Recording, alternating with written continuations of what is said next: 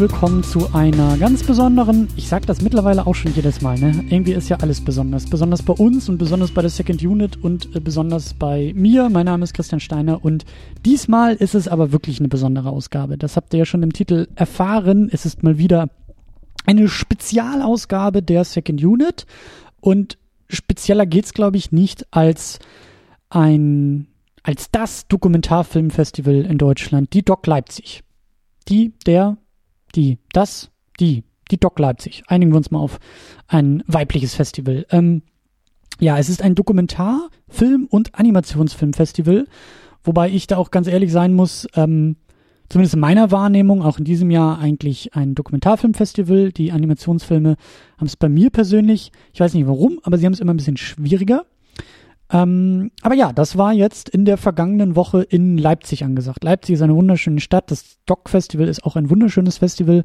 Und da kommen zwei Sachen, zwei sehr schöne und zwei, ja, sehr ähm, interessante Sachen zusammen. Ich war in der letzten Woche da. Ich habe mir eine Woche, ja, Dokus gegeben, Dokumentarfilme gegeben. Wer uns bei Twitter folgt, und das tut ihr ja hoffentlich alle, wer das äh, noch nicht tut, kann das unter 2nd-unit tun macht es mal. Ist bei uns auch verlinkt auf der Website secondunit-podcast.de. Mhm.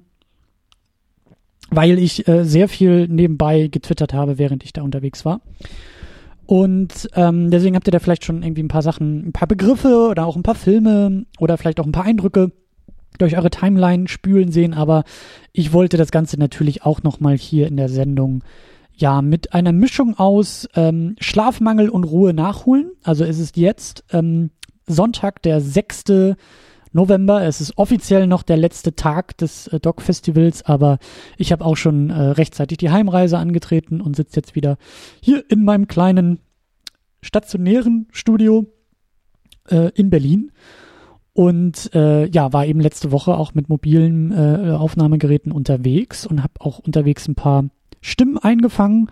Äh, die werdet ihr hier im Laufe dieser Ausgabe auch noch hören. Das ist einmal der Christian von der Wiederaufführung und das ist der Martin vom äh, Blog sci-fi-filme.net. Martin war auch schon vor Jahren mit dabei. Auch vor zwei Jahren war ich, glaube ich, das letzte Mal auf dem Doc-Festival. Da war Martin auch Teil der Sendung und ich habe mit den beiden an zwei verschiedenen Tagen auch ein paar ja äh, kürzere, knappere Eindrücke vor Ort aufgenommen. Die werden dann hier so zwischendurch äh, dazukommen also eingespielt. Und ähm, weil mir das sehr, sehr wichtig war, auch vor Ort äh, die Stimmung einzufangen. Ich glaube, das wird man auch hören. Wir sitzen halt im Kino, beziehungsweise im Kinofoyer, äh, als, als wir immer aufgenommen haben. Und äh, es ist was ganz anderes, über ein Festival zu reden. Es ist erstmal was anderes, allein über ein Festival zu reden. Das werde ich jetzt an dieser Stelle nämlich tun. Und es ist vor allen Dingen auch etwas ganz anderes, eben mit ja mehr Abstand mit diesem Blick von zu Hause zurückzublicken, als eben mittendrin zu sein. Und auch Festivalalltag und Festivalbetrieb ist natürlich auch nochmal eine ganz andere Stimmung als jetzt so gemütlich bei einer äh, Tasse Tee, die ich auch nebenbei hier zu mir nehme, über das Programmheft nochmal zu schauen und nochmal ein paar Stichworte sich durchzulesen, die man mal so gemacht hat im Laufe der Woche. Also, was ich sagen will, ist, ähm, mir war es sehr wichtig, vor Ort Sachen aufzunehmen und deswegen werden die auch äh, noch ja hier eingespielt. Ähm, fangen wir vielleicht einfach noch mal ein bisschen mit, ähm, mit dem Doc Festival selber an. Hm. Ich war im Jahr 2013 schon mal da, ich war im Jahr 2014 schon mal da, letztes Jahr durch, durch meinen Umzug hier mit Berlin und dem ganzen, ähm, ja, so neues Leben hier anfangen. Wir haben mir das nicht so einfach vergönnt, aber ich habe mich eben sehr, sehr gefreut, dieses Jahr wieder hinfahren zu können. Also vom 31. Oktober, also Halloween, bis zum 6. November. Also wirklich eine gute Woche war dieses äh, Festival. Eine Woche lang ähm, von, von eben Montag. Montag war auch äh, Eröffnungsfilm angesagt, den habe ich leider verpasst. Ich bin Montag äh, erst angereist und nach der ganzen, obwohl es von Berlin nach Leipzig jetzt auch nicht so weit ist, aber ähm, habe mir dann einfach nur an, an für mich Tag null offiziell glaube ich Tag eins äh, einfach nur meine Sachen geholt. Ähm, Kinotickets für den nächsten Tag schon geholt und äh, bin dann auch zu meinem Übernachtungsplatz marschiert. Übrigens an dieser Stelle schöne Grüße an Dirk, der auch in diesem Jahr seine sehr bequeme Couch mir äh, zur Verfügung gestellt hat. Also vielen Dank. Und genau, deswegen war so der erste Tag, der Montag, noch gar nicht mein, mein, ähm, ja, mein richtiger erster Festivaltag. Das ging dann am Dienstag los. Und ich muss sagen, ähm, irgendwie, natürlich hier geht's auch um einen subjektiven Blick, um meinen persönlichen Blick, um unseren Blick von, von Christian und Martin ja auch. Also, ne, es ist natürlich alles immer aus, aus unseren Perspektiven gesprochen.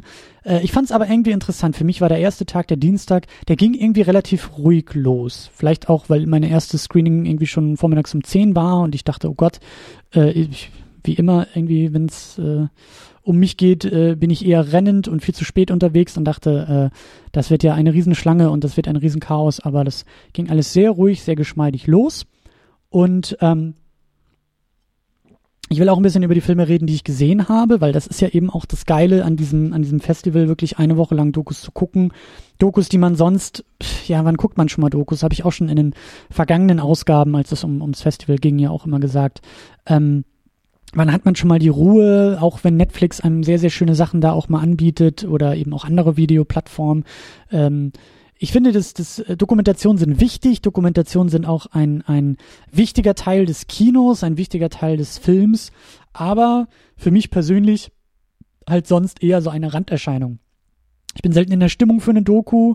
Äh, ich lasse mich aber gerne von Dokus mitreißen. Ich tauche auch gerne über Dokumentation in ja, Welten und Themen und Situationen ein, für die ich mich vielleicht auch an erster Stelle jetzt gar nicht mal so krass interessieren muss, sondern bei einer guten Doku kommt das Interesse automatisch auch beim Schauen. So geht's zumindest mir.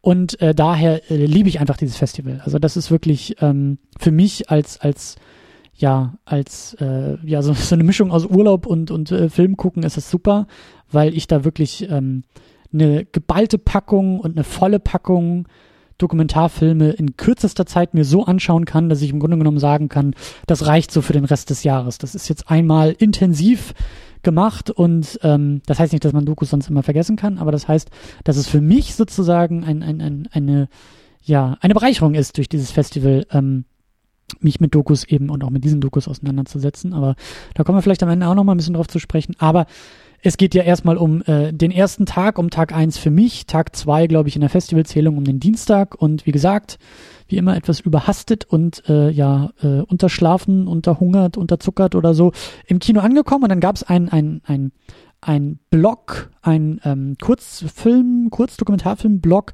äh, der Teil der Retrospektive war. Die Retrospektive beim Doc-Festival war dieses Jahr, glaube ich, zum Thema Polen, also polnische Dokumentarfilme und ähm, das habe ich dann auch erst geschnallt, als ich im Kino saß. Es ging nicht um einen Dokumentarfilm, sondern um mehrere. Und dieser Blog hieß dann Im System. Ähm, jetzt hätte ich natürlich rausarbeiten äh, können, das habe ich natürlich leider jetzt an dieser Stelle versäumt, welche Filme das konkret waren, aber es liefen halt zwei kürzere Dokumentationen und dann musste ich auch schon wieder abhauen. Ich glaube, da lief noch was Drittes hinterher. Äh, das erste war sehr interessant, sozusagen mein, mein, mein Eröffnungsfilm war ein, ein, eine Dokumentation, glaube ich, aus den 60ern war die, glaube ich, irgendwie gemacht, über einen polnischen Bergarbeiter, der äh, kurz nach dem Zweiten Weltkrieg so ein kleiner Star in Polen wurde, weil er das in seiner, in seinem, in seinem Bergbau sozusagen das ähm, von der Mine vorgeschriebene Soll um 550 Prozent irgendwie in einer Woche oder in einem Tag oder in einem Zeitraum irgendwie übersteigen konnte und damit natürlich zu so einem sozialistischen Arbeiterhelden irgendwie aufgestiegen ist und auf einmal auch irgendwie sowas wie ähm, ja Wettbewerb unter Minenarbeitern irgendwie äh, populär gemacht hat. Und eine ganz ganz kleine süße Doku, die dann eben in den 60ern auf diesen ehemaligen in Anführungszeichen Star zurückblickt und auch so ein paar ja ruhige und nachdenkliche Momente auch zulässt und eben auch kritische von anderen Bergarbeitern, die ihm da irgendwie auch so ein bisschen ja ähm, ausgeübten Druck vorwerfen und und äh, naja auf jeden Fall so ne also dieses diese diese eigentlich fast schon klischeehafte Hollywood-typische Erzählung ne vom vom Nichts zum Star und einmal zurück und das Ganze in dieser kleinen äh, Arbeiterkonstellation war sehr interessant und das zweite war dann eine Doku über einen äh, Demonstranten, der sich äh, dann in den 60ern, ich glaube sogar 68 in Polen, in, in Warschau in einem Stadion äh, selbst angezündet hat. Vor 100.000 Leuten gab es halt irgendwie äh, Polka-Tanz und irgendwie große Feier des, ähm, des Staates und er ist da halt irgendwie als auch ziemlich einfacher Mensch hingereist und hat sich dann eben selbst äh, ja vor den Augen allen anderer irgendwie angezündet, um eben seinen Unmut gegenüber dem Staat und gegenüber dem System ähm, auszudrücken und das war schon echt eine krasse Nummer. Also die, die Doku selbst natürlich krasses Thema, aber diese Dokumentation, die dann, glaube ich, aus den 80ern oder so war, vielleicht auch Anfang 90er, äh, die hat er sehr gut aufgearbeitet. Also das ist auch wirklich, ähm, da hat man auch schon so in, in Mini-Fassung gemerkt, ähm, wie, wie wichtig auch der Aufbau und eben, ja, was auch eine gute Dok Dokumentation äh, ausmacht. Also die war sehr, die war sehr vorsichtig, die war sehr behutsam, die hat sich dem Thema sehr respektvoll genähert, um dann auch mit einem, ja, in gewisser Weise auch Spannungsaufbau sich diesem Thema und auch diesem Menschen immer mehr zu nähern und auch den Bildern immer mehr zu nähern. Also wirklich die letzten Bilder der Doku, auf die sozusagen, ich glaube 20, 30, 45 Minuten oder so war die lang, äh, hat sie halt eben auf diese Bilder hingearbeitet, wie da wirklich ein erwachsener Mann ähm, ja in Brand steht und und das war schon echt heftig. Also das war, wie gesagt, sehr sehr gut gemacht, sehr interessant gemacht und ähm, scheint eben auch schon so ein paar Jährchen auf dem Buckel zu haben, diese Doku. Und das war so mein, mein Eröffnungsblock äh, und äh, hat, glaube ich, auch ganz gut so, ähm, ja, so dieses, dieses äh, Dokumentarfilm äh, Festival vorweggenommen, weil es auch wirklich echt so ein Wechselbad der Gefühle war. Also, ähm, aber das gehört eben dazu und das macht für mich auch den, den Reiz aus. Ähm, ja, dann gibt es eigentlich noch ein paar Filme, die ich am ersten Tag gesehen habe, die ich dann auch äh, noch später im Laufe dieser Sendung mit eben Christian und Martin besprechen werde. Deswegen ähm, brauche ich da eigentlich gar nicht so viel noch an Worten zu verlieren. Ich würde auch sagen, wir übergeben einfach mal an die Vergangenheit und an Christian und an mich äh, wie wir eben, ich glaube, an Tag zwei im Kino sitzen, Tag drei, äh, ich glaube, Tag drei war es sogar. Ähm, anyways, auf jeden Fall hören wir da einfach mal rein, äh, wie die Stimmung dann vor Ort war und wie wir eben auch, ähm, ja, zwei Doppeldokus äh, vor Ort besprechen. Also äh, ich bin danach dann gleich wieder da. Ich muss sagen, ich bin jetzt auch echt ein bisschen, ein bisschen groggy schon. Ja? Ja, irgendwie, Ah. heute ist ein bisschen, Irgendwas habe ich richtig gemacht. Ich weiß aber nicht was. Ich kenne das Gefühl sonst. ja. Äh, ich würde sagen, wir nehmen das schon mal als, als Einführung. Herzlich willkommen, Christian, von der Wiederaufführung. Hallo Christian, ja, schön, dass ich dabei sein darf. Ja, schön, schön, dass du hier bist. Äh, ich will da auch gleich die erste Anekdote eigentlich loswerden. Ähm, das war nämlich gleich am ersten Tag hier auf dem Doc Festival.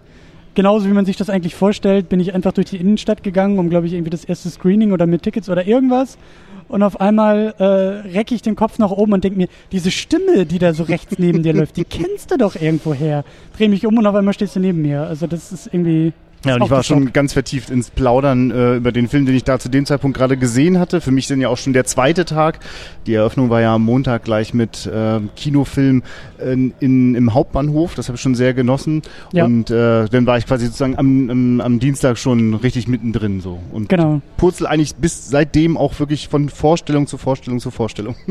Wie sich das gehört. Man hat kaum Ja. Zeit zum irgendwie Essen, zum Trinken, zum Schlafen. Äh, ich habe schon gesehen, du hast auch schon die erste Wiederaufführung jetzt. Wir sind am, was ist das? Also für dich ist es der vierte, glaube ich. Für mich ist es der dritte. Wir haben auf Twitter ja schon mal irgendwie ein Ja, bisschen ja. Äh, äh, Also ich glaube, festgestellt. ich glaub, die Doc zählt auch so. Das ist heute Tag vier. ja, dieser Eröffnungstag war für mich Anreisetag und es gab ja, Ja. nur ein Screening. Also das Aber das ja, war ein Screening, daran wird sich die Welt noch erinnern. Ein wunderbarer Animationsfilm. Das sei nur schon mal angeschnitten. Genau, Eröffnungsfilm, Animationsfilm ist ja, ne, Dokumentarfilmfestival und Animationsfilmfestival, beides in einem. Und wie du schon gesagt hast, auch am Bahnhof, äh, können wir vielleicht als erstes kurz drauf eingehen. Äh, gefällt mir gut. Also ich war da jetzt auch gestern am, am Mittwoch, äh, gestern war glaube ich Mittwoch, ja. Mhm, gestern war Mittwoch. Äh, war ich auch am Bahnhof und ähm, also mitten in der Halle, mitten in der Bahnhofseingangshalle ist halt sozusagen äh, na, ja, mehr oder weniger Freiluftkino, halt so eine große Leinwand aufgebaut, ein paar Klappstühle hingestellt und da ist halt auch Doc angesagt. ja, also ich meine, es ist überdacht, aber es fühlt sich an wie Freiluft, weil es zieht auch ein bisschen drin, ne? Genau, also das sind auch schon so Sachen, äh, da würde ich mich, glaube ich, auch nochmal rückmelden, irgendwie bei der Festival Orga und sagen, geile Idee, aber so Anfang November ist schon kalt, nach anderthalb Stunden da Ach, sitzen. Christian, jetzt stell dich mal nicht so an. ich verstehe schon, du bist also nur so, du, am liebsten auf Mallorca, auf der Insel, Nee, auf warmem nicht. Sandstrand, ja. Das nicht, aber ich, ich fand's schon, ich fand's schon, aber das ist ja, Ja, nur, ist okay. ist ja nur äh, eine Randerscheinung. Aber die Grundidee zu sagen, wir Ja. holen das Festival dahin, wo auch die Leute sind. Ja, mitten, mitten am Bahnhof. Äh, schöne Sache und du hast jetzt eben den Eröffnungsfilm da gesehen. Ähm, ich glaube, so das, was ich überflogen hatte, bei mir war es halt eher so eine, so so eine politische ähm, äh, Nummer, die da halt lief. Ähm, Finde ich halt auch sehr schön. Ich glaube, das sind auch Filme, die da laufen, die so ein bisschen ja dahin gehören. Also Mhm. die halt eben nicht nur irgendwo in einem verschlossenen Kinosaal äh, verhandelt werden sollen und geguckt werden sollen, sondern die eben auch von diesem Publikum, von der Öffentlichkeit da leben. Halt wie gesagt, sehr, sehr politisch und ähm, gefällt mir insgesamt sehr, sehr gut äh, damit das Festival eben auch, ja, fürs, wie soll man, äh, fürs nicht akkreditierte, fürs nicht, ne, du hast kein Ticket dafür, sondern du kannst dich einfach sogar während du vielleicht deinen Zug wechseln willst oder so, kannst dich da einfach nochmal hinsetzen und irgendwie gucken, was da los ist. Und das machen auch Leute. Die stehen Mhm. nebenbei und gucken und sehen, ah, da läuft ja gerade irgendwie was und das äh, finde ich eine sehr, sehr schöne Aktion. Und als jemand, der oft zu Festivals geht, äh, das, ist, das, das Ding hier gibt's schon seit 59 Jahren, ja. Und da denkt man ja vielleicht, das kann sich jetzt auch nur noch in eine bestimmte Richtung, also so richtig Weiterentwicklung geht vielleicht irgendwann nicht mehr.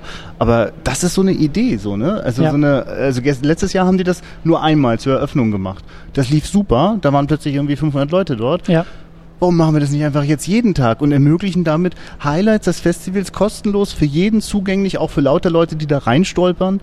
Also ich muss wirklich sagen, es beeindruckt mich, wenn man nach so langer Zeit in so einem Festival weiter innovativ das weiterentwickelt und nicht alles heißt, irgendwas mit online ist eine Weiterentwicklung, sondern eben auch so eine Idee, den Ort nochmal zu öffnen.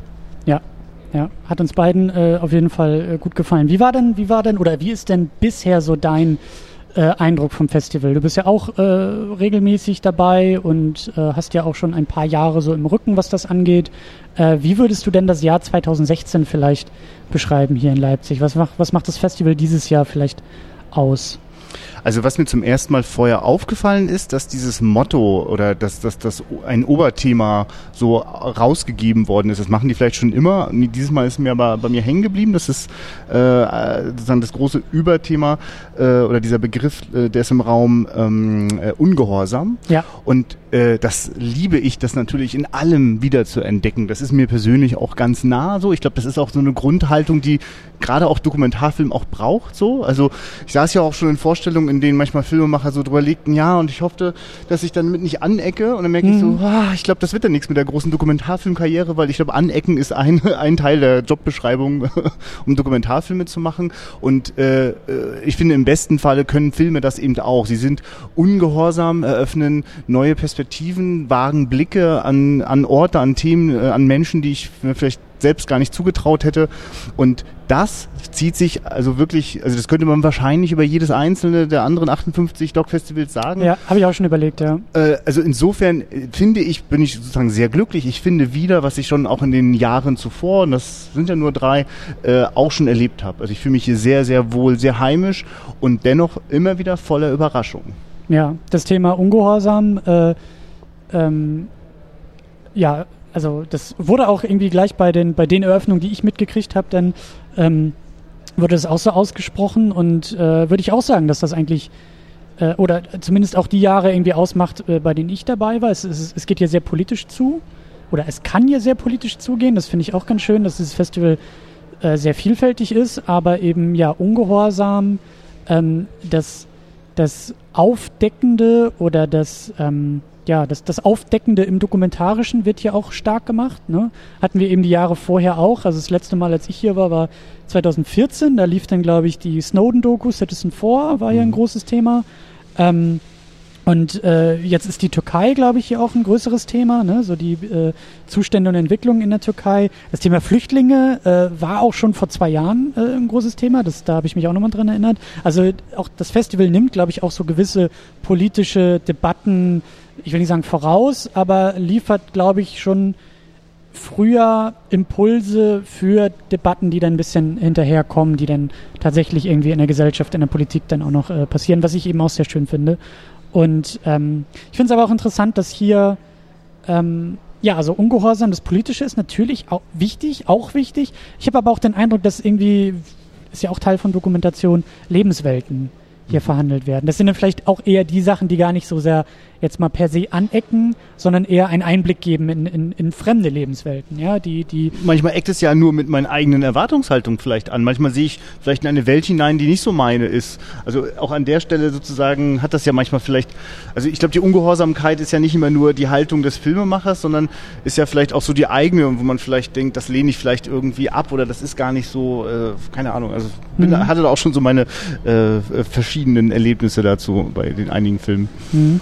Ähm, wie ist denn, wie ist denn für dich so, ähm, ich will mal sagen, fast so der, der, der Festivalalltag oder das Festivalbetrieb oder auf welche, welche Themen hast du dich denn vielleicht äh, am ehesten irgendwie fokussiert? Also äh, ja. Ja, also mit meinem Podcast Wiederaufführung ist natürlich für mich immer ein ganz wichtiger Fokus was ist ja ein alten Film, was wird hier wieder aufgeführt. Dort äh, ist dann immer der erste Anlaufpunkt, immer schon Monate bevor es losgeht, gucke ich immer, wann ist äh, sozusagen das Thema gesetzt für die Retrospektive. Das mhm. weiß man dann immer schon mindestens ein paar Wochen vorher. Dieses Mal geht's nach Polen und dort wirklich durch die gesamte Dokumentarfilmgeschichte, auch in allen Formen und Farben sprichwörtlich, ja, also das äh, sozusagen ganz frühe Werke, als die Bilder gerade noch laufen lernten, bis hin zu äh, sogar fast schon aktuellen aktuellen Filmen aus den 2000er Jahren. Mhm. Und äh, das ist auf jeden Fall immer erstmal so ein primäres Interesse für mich. Und äh, na, aber das, da endet es natürlich überhaupt nicht. Also für mich ist das eher äh, sozusagen, das ist erst vollständig natürlich mit den ganzen aktuellen Dingen, die hier passieren. Das macht ja auch Spaß, manchmal so von dem 50er-Jahre-Film äh, dann reinzuschauen, der vielleicht als Thema hatte, äh, äh, äh, sozusagen, wie geht es, wie, also es geht ja hier immer darum, wie geht's dem Menschen gerade? Und das nochmal in den 50ern zu erleben, mhm, um dann mhm. wenig später wieder in der Gegenwart zu sein, aber vielleicht in einem ganz anderen Land. Mhm. Das, also das Gehirn kriegt hier, kommt hier wirklich auf Höchstleistung. Das ist, glaube ich, auch der Grund, warum ich gerade, bei mir scheint die Auswahl irgendwie ganz gut so zu flutschen. Also ich fühle mich wirklich beflügelt. Also ich habe das Gefühl, äh, mein da waren, Gehirn da waren arbeitet keine bei 120 Prozent. Da, da, da, waren jetzt keine Ausreißer ich oder gerade aus einer totalen Niete. Da könnte ich jetzt auch noch ewig drüber rumlamentieren, aber dennoch das Gehirn rotiert. Okay, so. okay. Also es passt. Für, also ich, für mich merke ich auch immer, ist der Fluss fast noch wichtiger, als ob ich jetzt alle Filme geil finde. Also es gibt nur natürlich manchmal, wenn der Fluss unterbrochen wird durch, oh, lass, also das kann natürlich auch ein schlechter Film so, aber vielleicht ist es auch manchmal ein Film, der der vielleicht gerade einen Bereich anspricht, wo ich oft ist es eine Form. Also ich merke schon, ich habe ein großes Herz für die Dokumentation, die so ein bisschen äh, sich die Zeit nehmen. Das erwarte ich hier fast schon. Weißt du, ich erwarte hier eigentlich nicht schick zurechtgeschnittene hippe äh, äh, Fernseh- oder oder oder, oder YouTube Clips so, ne? Mhm. sondern mhm. Äh, hier darf man sich auch Zeit für sein Thema nehmen. Und wenn, wenn das mal ein Film nicht so macht oder so, dann kann mich das manchmal schon ganz schön aus dem Rhythmus bringen. Aber bisher habe ich da wirklich nur tolle Entdeckungen machen können, auch wenn ich manchmal nicht die, die Herangehensweise von einer Filmemacherin vielleicht teile. So, aber sei es drum.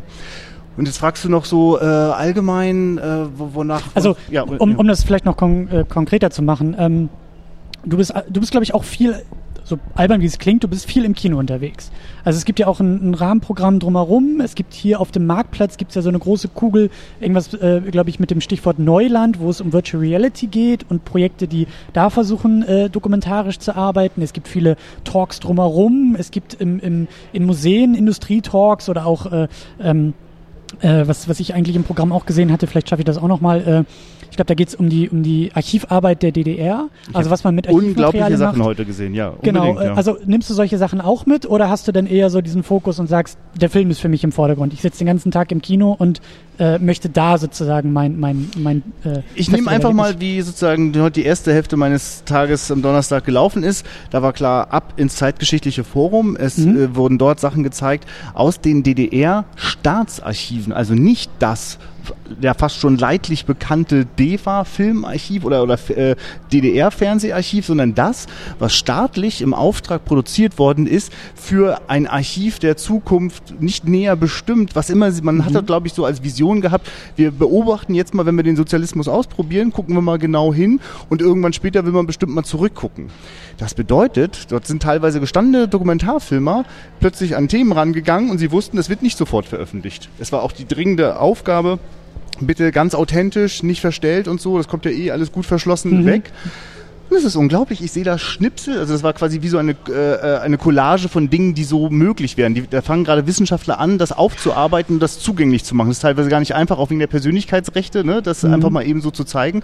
Und die haben eine kleine Auswahl gesehen und du, das ist für mich, für mich, der schon auch einige DEFA-Dokumentarfilme gesehen hat und auch gelernt hat, so zwischen den Zeilen auch mitzuhören und mitzusehen, ja, äh, äh, sozusagen auch zwischen den Schnitten mal Sachen zu entdecken. Und plötzlich ist alles ganz offen und direkt und da reden die Leute über, über ganz konkrete Probleme oder Schwierigkeiten oder auch manch einer über Methoden, äh, äh Politik durchzuführen und de, dem Bürger. Unzufriedenheiten, die wahrscheinlich sonst nie irgendwie. Ja, aber wirklich auch Methoden. Also jetzt, das ist jetzt vielleicht zu, ganz kurz nur, also ein, ein, da, da erzählt jemand, wie äh, er es geschafft hat, die, Leu die Bauern in die LPG zu zwingen. Da, ge- und er redet dann auch, es gab, gab gar keine Entscheidung, außer sich dafür zu entscheiden. Und also das ist ganz verblüffend, plötzlich ist sozusagen Zeitgeschichte ganz authentisch. Man braucht, man, also die Dinger brauchten eigentlich schon gar nicht mehr noch den Erklärkommentar, wie es eigentlich gemeint ist. Es war so direkt und das war ein tolles Erlebnis. So, dass da sehe ich das und dann gucke ich aber zwischendurch schon auf die Uhr, weil als nächstes fängt ein Film an über eine Filmemacherin, äh, deren Mutter unter schwersten Depressionen gelitten hat und sie hat nun die allergrößte Angst, dass ihr als Tochter das auch eines Tages fast zwangsläufig genetisch vererbt auch widerfahren wird. Ja, äh, also das heißt, ich kann es kaum abwarten, aus dieser tollen Zeitreise auszusteigen, um dann in diese Innenweltreise dieser Mhm, äh, mhm. Frau. Lebenswelten, Ja, so? ja, genau, auf jeden Fall. Und da, da, denn dort werden Lebenswelten auch ab, abgeglichen. Da wird auch nochmal geforscht, okay, jetzt kommt mir das depressive Leben meiner Mutter so un, unglaublich furchtbar vor, aber es ist so ein wertschätzender Blick oder ein suchender Blick, so, wo da ist ja auch eine Existenz und die ist auch 81 Jahre alt geworden. Was, was hat die so in ihrem Leben? Was war ihre Lebenswelt? Ne? Also das suche ich auch, diese Kontraste, die für mich aber eigentlich nur Facetten unseres, unseres Lebens sind. Ne? Mhm. Ähm, genau, also du nimmst halt auch das Programm drumherum so gut mit, wie es irgendwie Ja, geht. weil ich möchte das auch so deutlich sagen, weil das hier auch so gut ineinander geht. Ich habe auch schon das ein oder andere Festival erlebt, da war viel guter Wille, aber oft eine gewisse es ist böse, das zu sagen. Ich sage ja kein konkretes Festival, wo ich das so gefunden habe. Da entsteht eine Beliebigkeit. Weißt du, da gibt's hier mal noch einen Workshop und da nochmal noch ein Gespräch, aber das geht nicht richtig ineinander. Hier sitzt du in einer Vorstellung und wenn danach gesagt wird, ach übrigens, wenn ihr das irgendwie interessant wird, zu dem Thema sitzen wir heute Nacht noch zwei Stunden und quatschen da. Wenn ihr wollt, kommt einfach dazu. Oder, oder, oder. Es gibt also immer was, wo das ineinander geht. Also, für, also und, und trotzdem darf hier jeder sich ja sein eigenes Festival zusammenstellen. Ich kann von 309 gezeigten Filmen natürlich nur einen Bruchteil sehen. Wenn ich 30 schaffe, wäre das schon spektakulär. Werde ich wohl nicht schaffen. Ja, ja. Ähm, lass uns vielleicht auch noch so über die ersten beiden Tage, die jetzt in der Vollständigkeit hinter uns liegen, äh, sprechen. Ähm, oder Ja. für dich ist es zwei und drei. Ich komme Ja, das, so- ist, äh, du, bleib gerne in deinem in meiner Muster. Erzählweise. Alles gut, ja. äh, genau, wir haben nämlich äh, einen Block oder zwei Blöcke haben wir uns sogar zusammen angeschaut. Äh, lass uns vielleicht darüber kurz, Ja. kurz sprechen. Das ist einmal äh, der Kurzfilm Superfilm, Ah ja, richtig. der zusammen gezeigt wurde mit The Graduation.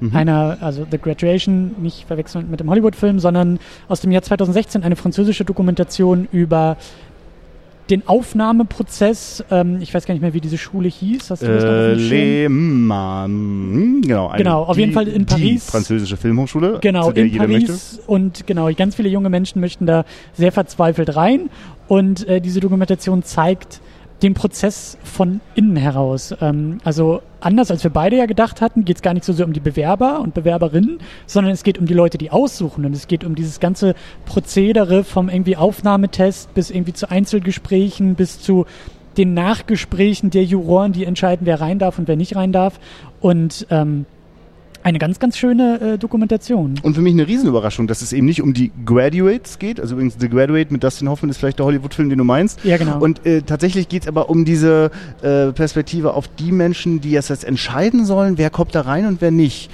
Und äh, da sind wir in einer Nähe dran, wo ich wirklich baff bin. Äh, also mir wird gerade klar, wir hatten kein Q&A, wie wir es hier sonst fast immer haben. Aber das war eine recht frühe Vorstellung. Oft klappt das immer nur abends mit den äh, Regisseuren. Weil mich hätte jetzt echt mal interessiert, wie der das geschafft hat, dass wir äh, also all das erleben dürfen. Weil da kommen wirklich definitiv einige von den Leuten nicht, also in meiner Welt nicht besonders gut bei weg. Ne? Weil sie sich natürlich auch in, in, in einigen Erklär- und Argumentationsmustern verhaspeln. Also wie, wie ich das übrigens auch tun würde. Also wenn wer schon mal in so einer Auswahlsituation war, macht sowas automatisch. Das ist der entscheidende Punkt. Es geht nicht darum, dass jetzt die Bewerberinnen und Bewerber schlecht wegkommen. Die das sind halt einfach junge Menschen, die sich da diesem Prozess halt hingeben. Aber die Leute, die diesen Prozess, also die wirklich aus, die die Bewerberinnen und Bewerber auswählen, wie du gesagt hast, die kommen manchmal auch so ein bisschen, äh, ich will nicht sagen schwierig weg, aber das ist sehr ehrlich und sehr nah dran, weil die ja das, was hinter verschlossenen Türen eigentlich immer geredet wird, so, den fand ich doof und der war irgendwie, ne, der war nicht wach und äh, den mag ich nicht, das passiert da auf einmal vor der Kamera. Also dadurch, dass mit ihrer offensichtlichen Zustimmung das jetzt auch für mich zu sehen ist, kommen sie für mich sogar sehr gut natürlich unterm Strich bei weg, weil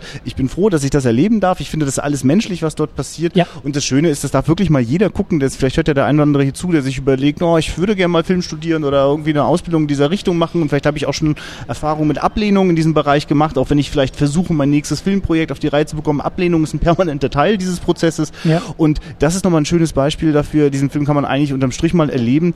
Naja, so viel Einfluss hast du selbst gar nicht darauf. Du erlebst all diese verschiedenen Faktoren, die dazu führen, wie am Ende so eine Klasse zusammengesetzt ist. Von völlig profanen, auch manchmal bekloppten äh, Rahmenbedingungen bis hin zu wirklich tief philosophischen Auseinandersetzungen. Mhm. Die, die, die, verhandeln da das Kino der Zukunft. Das finde ich natürlich hammergeil. Ich wünschte, alle Kunsthochschulen dieser Welt hätten diesen Anspruch beim Auswahlprozess. Ich fürchte, dass das gar nicht überall so der Fall ist. Ja, klar. Es wird auch oft diskutiert, wie sich diese Schule definieren will, ne? über ihre, ihre ja. über das frische Blut, was Und da reinströmt. wofür das ist. Also wofür ja. sind wir eine Schule? Was wollen ja. wir eigentlich machen? Also deswegen ist die Idee übrigens, das kann man ja mal kurz reinwerfen.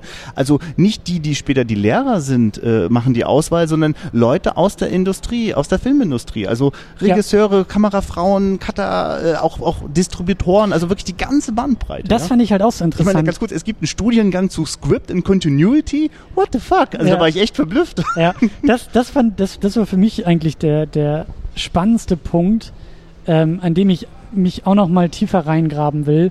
Ähm, wie du sagst, es wird die Zukunft des Kinos, es wird die Zukunft des Films verhandelt, des französischen Films, ne? Ist halt eine französische Filmhochschule äh, und mit Studiengängen, bei denen ich echt nicht weiß, ob es die überhaupt in Deutschland gibt. Da, da ging es doch auch, glaube ich, um, äh, was war das, Kinomanagement? Ähm, ja. Korrekt. Dann ging es, glaube ich, um Filmdistribution als eigenen Studiengang. Und das fand ich schon sehr interessant, dass da, dass, dass es überhaupt diese Studiengänge gibt ähm, an, dieser, an dieser Hochschule. Ähm, ja, und dass die auch da sehr, sehr selbstkritisch und sehr zukunftsorientiert sich ihren eigenen Nachwuchs hm. da irgendwie zusammen äh, suchen. Das, das, hat mich, das hat mich auch inspiriert, also auch, auch zu sehen, äh, weil man denkt bei Filmschule immer an Regie, Schauspiel, naja, und vielleicht noch so ein paar technische Sachen, ne? Aber dass halt sowas ja auch Film ausmacht und auch Kino ausmacht und eben auch studierenswert ist, also mhm. auch ein Expertenwissen äh, verlangt und, und äh, äh, ermöglicht. Das, das fand ich auch sehr, sehr mhm. interessant. Also ich glaube sogar, dass das wahrscheinlich sogar eine echte Absicht der Filmemacher war, darüber auch was zu erzählen, das auch nahe zu bringen, also diese mhm. verschiedenen mhm. Facetten, weil natürlich denken wir immer alle daran, der nächste Regisseur zu sein, also darum würde es gehen bei der Filmhochschule. Nee, das ist, wenn denn wer das mal gemacht hat oder Berührung damit hatte, hat auch schnell verstanden, was für eine krasse Teamarbeit das ist ja. und warum sollten all die anderen weniger gut ausgebildet sein. Ne? Ja. Dann den zweiten Block, den wir zusammen geguckt haben, äh, mit dem Kurzfilm Oscar mhm. und dem, dem Hauptfilm äh, 21 Mal New York.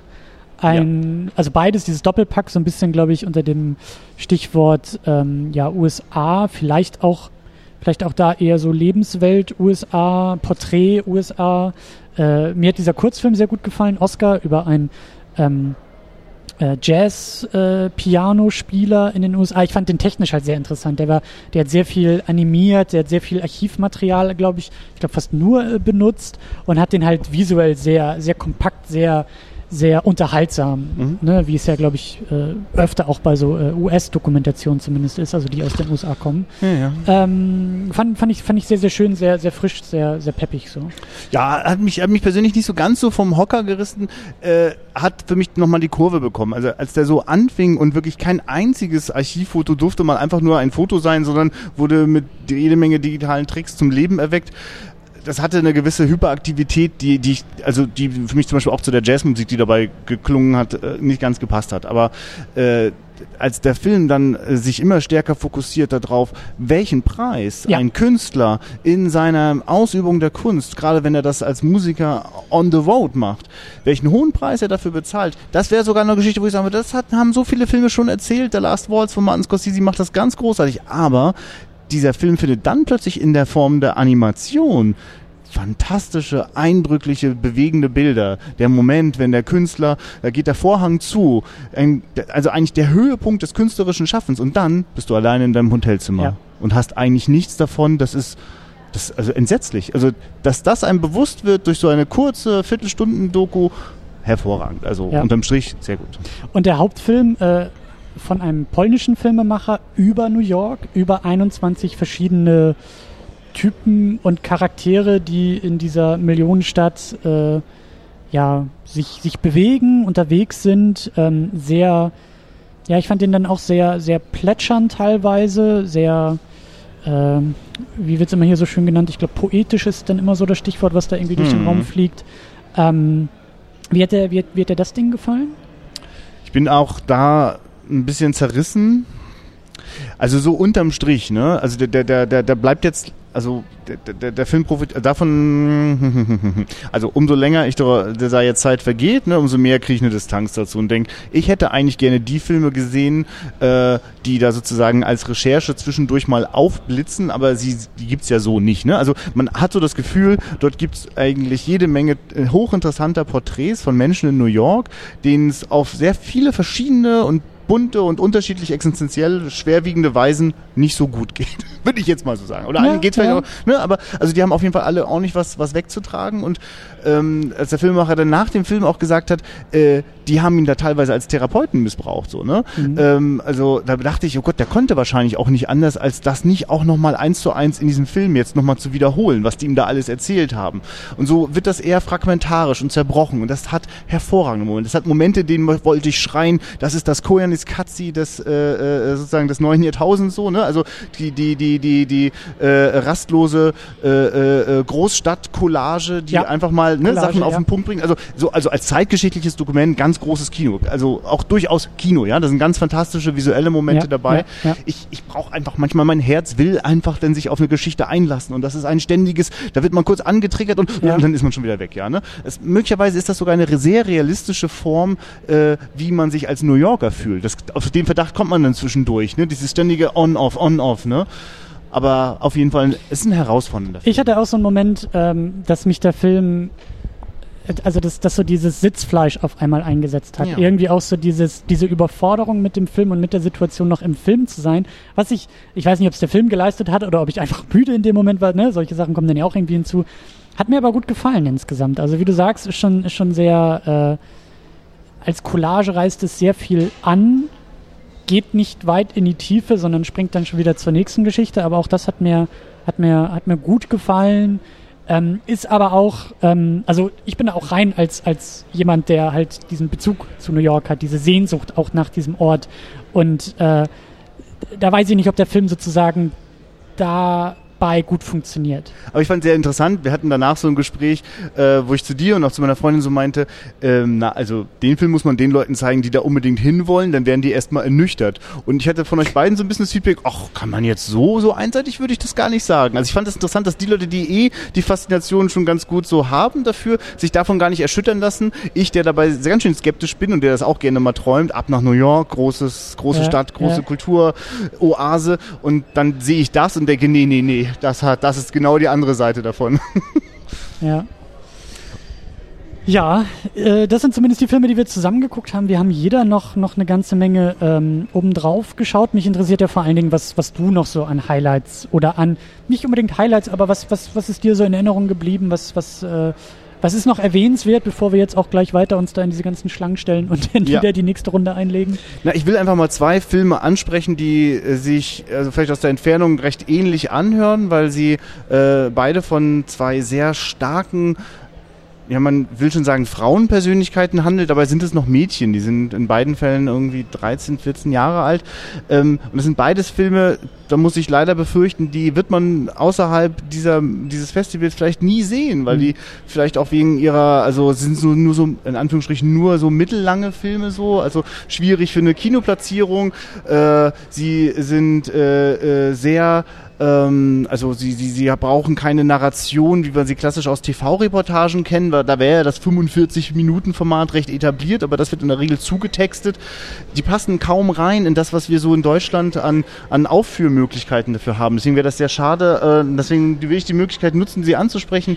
Äh, ich habe gesehen, es war auch tatsächlich mein, mein äh, erster, erster Dokumentarfilm, äh, den ich hier gesehen habe. Da heißt Zwei Welten ähm, und beschreibt, wie ein Mädchen ähm, hat äh, taubstumme Eltern und äh, die ist unglaublich eingebunden. Jenseits der Stille ist ein sie Spielfilm. Selbst, sie selbst ist aber nicht taubstumm. Sie selbst ist nicht taubstumm. Sie selbst ist von einer über, überwältigenden Intelligenz und, und, und, und Charakterstärke. Das kann man gar nicht glauben so. Ne? Und wir sind ganz, ganz hautnah dran äh, an dem Mädchen. Interessanterweise läuft der Film auch hier so im, im Kinderdokumentarfilmprogramm. Wer da mal so denkt, so als Erwachsener, da muss er ja gar nicht hingucken weil ist ja eh nur für Kinder, wäre ein grandioser Fehler. Das ist Schöne ist, das sind Filme, die können auch schon Kindern gezeigt werden, weil hier gibt es definitiv Filme, 21 Mal New York möchte ich lieber nicht mit Kindern gucken, das kann ich dir danach alles gar nicht erklären, was die da verstörenden ja. Bildern zu sehen bekommen. Ähm, aber äh, äh also das, das will ich nur einfach nochmal mit ranstellen, weil ich merkt manchmal, dass ich selbst auch den Fokus dann verliere und denke, ach, das brauche ich jetzt nicht gucken so, ne? Oh, unbedingt, ne? Und also dieses junge Mädchen äh, äh, ist, ist, ist unglaublich stark eingebunden. Ich werde das gar nicht anfangen, all die kleinen Episoden zu erzählen, die in diesem Film auftauchen. Sehr bewegend, weil natürlich auch immer wieder so ein Moment ist, eigentlich ist das nichts für so ein kleines Mädchen, so viel Verantwortung zu haben. Die sagt an einer Stelle, ach, ich weiß ja schon, äh, was ich mit 18 alles machen werde und wie ich sein werde, so. Also bei mir ist schon alles klar, weil sie kennt quasi das Erwachsenenleben schon so gut. Und das klingt nicht wie eine schöne Utopie, sondern eher so auch ein bisschen ernüchternd. Und dem Mädchen wird dann so ein Stück weit die Kindheit genommen und dennoch sehen wir auch ein bisschen das Wunder von sozusagen behinderten Eltern, die sehr wohl in der Lage sind, auch diese Tochter zur Welt und und und äh, zu bringen und, und zu erziehen, sodass das überhaupt möglich ist. Ja, ja, ja, genau. Also sehr, äh, wirklich sehr interessant. Der Kopf rotiert dabei auch permanent über wirklich die Philosophie von äh, äh, Eltern und Kindern und Verantwortung. Spannendes Teil. Und in eine ganz ähnliche Kerbe schlägt scheinbar ein Film, äh, der heißt Kommunion und äh, spielt äh, auch in einer, in einer Familie, in der Erwachsene nicht ganz so nicht ganz so überzeugend leistungsfähig sind, wie man es vielleicht erwarten würde. Aber was will man schon mit heilen Familien, denke ich mir manchmal auch. Na jedenfalls dort auch ein junges Mädchen, die hat aber auch noch einen Bruder ungefähr in ihrem Alter, der ist Autist und äh, ein Vater, der, hm, der kommt auf jeden Fall abends manchmal einfach nicht nach Hause. Es ist zu vermuten, dass er auch ein Problem mit Alkohol hat und die Mutter ist eher abwesend in einer anderen Beziehung, neues kleines Kind und viel Stress. Das Besondere an diesem Film an Kommunion ist, wir sind so unfassbar hautnah in dieser Familie, in den Situationen drinne. Es ist ganz liebevoll zu sehen, wie äh, äh, sich um den autistischen Jungen gekümmert wird und dieser autistische Junge man manchmal nur denken könnte, er würde manchmal Sachen nicht mitbekommen, aber er kriegt mhm. sie brillant mit. Mhm. Das Schöne war, der war auch hier in, ist auch hier in Leipzig und nach dem Film ihn auch kennenzulernen, äh, war auch nochmal so schön. Der hat eine brillante Wahrnehmung. Äh, der, der, der sagt dann manchmal einfach was und da sagt er dann auf Polnisch, es wurde uns übersetzt, ähm, die sollen mal hier alle Polnisch lernen zu uns hier im Publikum. also, es war, also der, der, ist wirklich ein Geschenk für diese Gesellschaft und diese Welt ne, mit seiner ja. Weltsicht. Und äh, die Familie hat es aber wirklich nicht leicht, überhaupt so überleben zu können. Und das Tolle ist einfach, dass es fühlt sich fast an wie ein Spielfilm, weil wir so, also die Kamera wird nicht wahrgenommen. Die Filmemacherin erzählte dann später, sie war monatelang schon mit der Kamera da, bevor sie überhaupt angefangen hat, richtig für den Film zu filmen. Und dadurch ist wirklich ein die sehr Normalität der Kamera. Ja, wirklich, also da ist ein intimer Film entstanden, der über Familie erzählt, dass das, das braucht man im Spielfilm gar nicht suchen, das muss man gar nicht versuchen, das auch zu nochmal so zu machen. Da darf man wirklich diesen Film gucken. Also dem wünsche ich wirklich ein großes Publikum. Ich fürchte, das Gegenteil passiert. Das ist nochmal ein ganz anderes Kapitel, äh, ja. besonders hier bei den, bei den Filmen, die, die hier laufen. Ähm, ähm, aber ich glaube, das ist ein gutes äh, Schlusswort, um ich meine, gut, das Festival ist jetzt vorbei, aber spätestens fürs nächste Jahr äh, das Doc Festival nochmal auf den, auf den Schirm zu holen, weil hier wirklich äh, ja, also hier gibt es halt die volle Packung Dokus. Und ja, und ich kann nur sagen, nutzt das, äh, dass ihr im Internet sehr wohl sehen könnt, welche Filme sind hier gelaufen. Also quasi die, die ganzen Katalogtexte, die tauchen alle äh, auf der Internetseite auf. Äh, bei doc-leipzig.de ist das, glaube ich. Ja. Also das kann ich nur empfehlen. Wer mal wirklich auf die Suche gehen will, wer mal wirklich was entdecken möchte und nicht erwartet, dass ihm Netflix schon das Passende anbieten wird, der wird wirklich da also viele Anregungen finden. Ja, ja, werden wir auch bei uns verlinken, auch das, was du erwähnt hast, die, die Empfehlung von dir. Äh, uns findet ihr natürlich secondunit-podcast.de und dich finden wir in der Wiederaufführung auf wiederaufführung.de und da werden wir, äh, glaube ich, auch noch den ein oder anderen Film zusammen besprechen oder ich zumindest vorstellen und äh, ja, da freue ich mich schon drauf und äh, ja, klickt auf jeden Fall mal vorbei und äh, lasst euch lasst euch anregen und nächstes Jahr sehen wir uns hier, oder? Ja, das ist, das ist ein guter Deal, das machen wir. Ja. Bis dahin, tschüss. Ja, so sieht's aus, ne? Ich hoffe ja auch, dass ihr nächstes Jahr noch äh, dazu kommt und dabei seid und äh, auch euch diese Einladung des Doc Festivals zu Herzen nehmt und euch mal intensiver mit Dokumentarfilmen äh, ja, beschäftigt. Ähm, genau, machen wir einfach, glaube ich, an dieser Stelle weiter mit äh, weiteren Filmen, die, die ich noch gesehen habe und äh, die ja vielleicht auch so die weitere Stimmung des Festivals für mich so nach den ersten Tagen.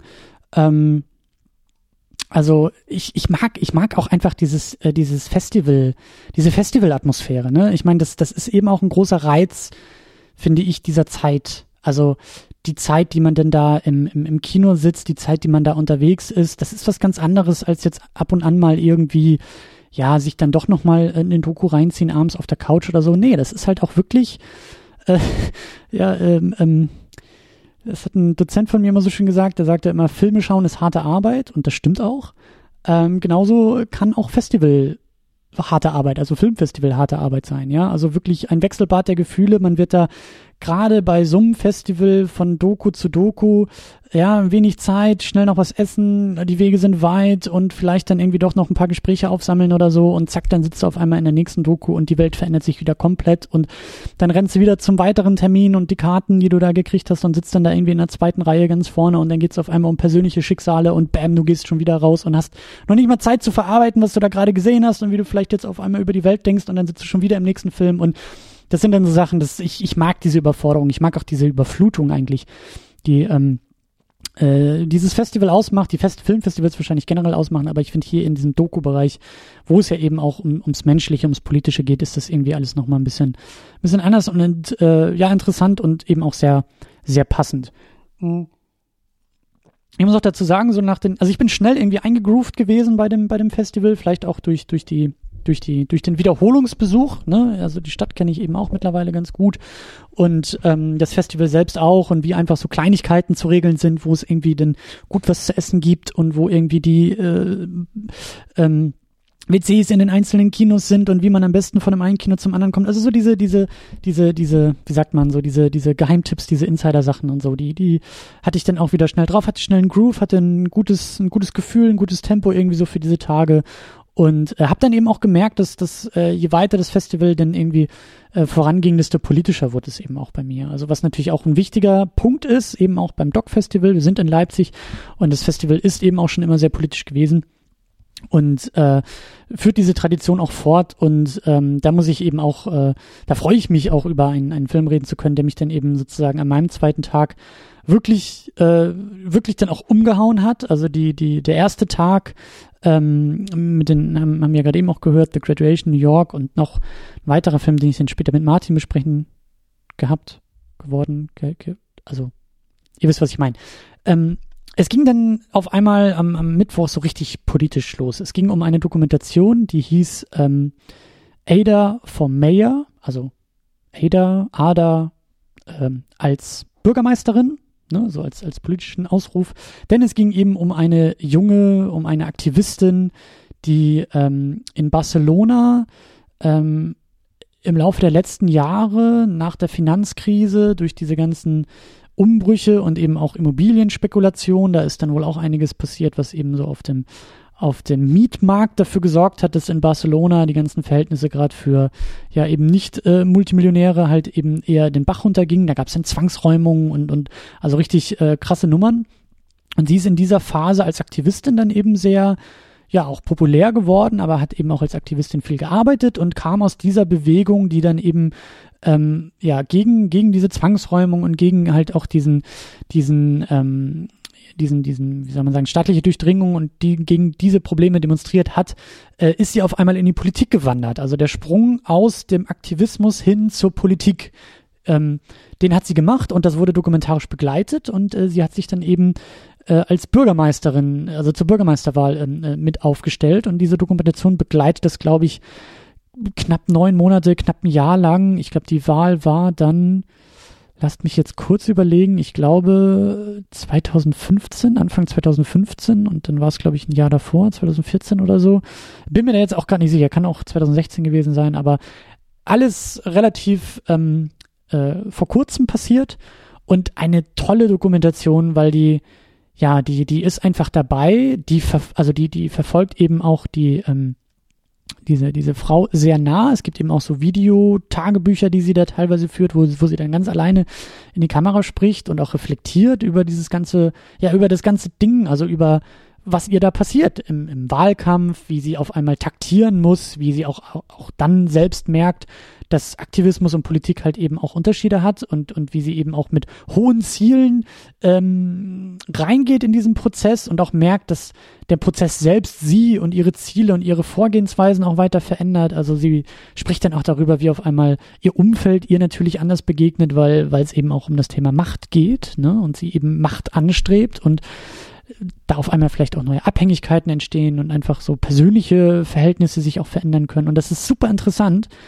Und vor allen Dingen, also Punkt eins als ein eigentlich auch politischer Mensch, ich glaube, ich, also als ein Mensch, der politischer sein möchte, sagen wir es mal so rum, ähm, war das super interessant zu sehen, dass eben, also ich hatte das Gefühl, dass der Film auch ein bisschen als ähm, Medizin für Politikverdrossenheit funktioniert, ähm, weil der Film eben auch zeigt, wie eben aus so einer Bewegung, aus so einer sozialen Bewegung dann eben auch mehr und auch dauerhaftes entstehen kann und auch etwas gestalten, gestaltet werden kann. Das hat mich schon mal wieder, wieder ein bisschen positiver gestimmt. So, ähm, äh, das war schon mal sehr interessant. Es war eben auch interessant äh, zu sehen, also die persönliche Geschichte von ihr einfach zu sehen, wie sie eben diesen Struggle da durchlebt, ähm, ihre eigenen Werte, ihre Ideale und eben diesen Prozess und dieses System und all das äh, miteinander zu jonglieren. Also das spricht sie da auch selber aus, sehr selbstkritisch, ähm, wie gesagt, dass es ihr zum Beispiel auch darum ging, oder dieser Bewegung auch darum ging,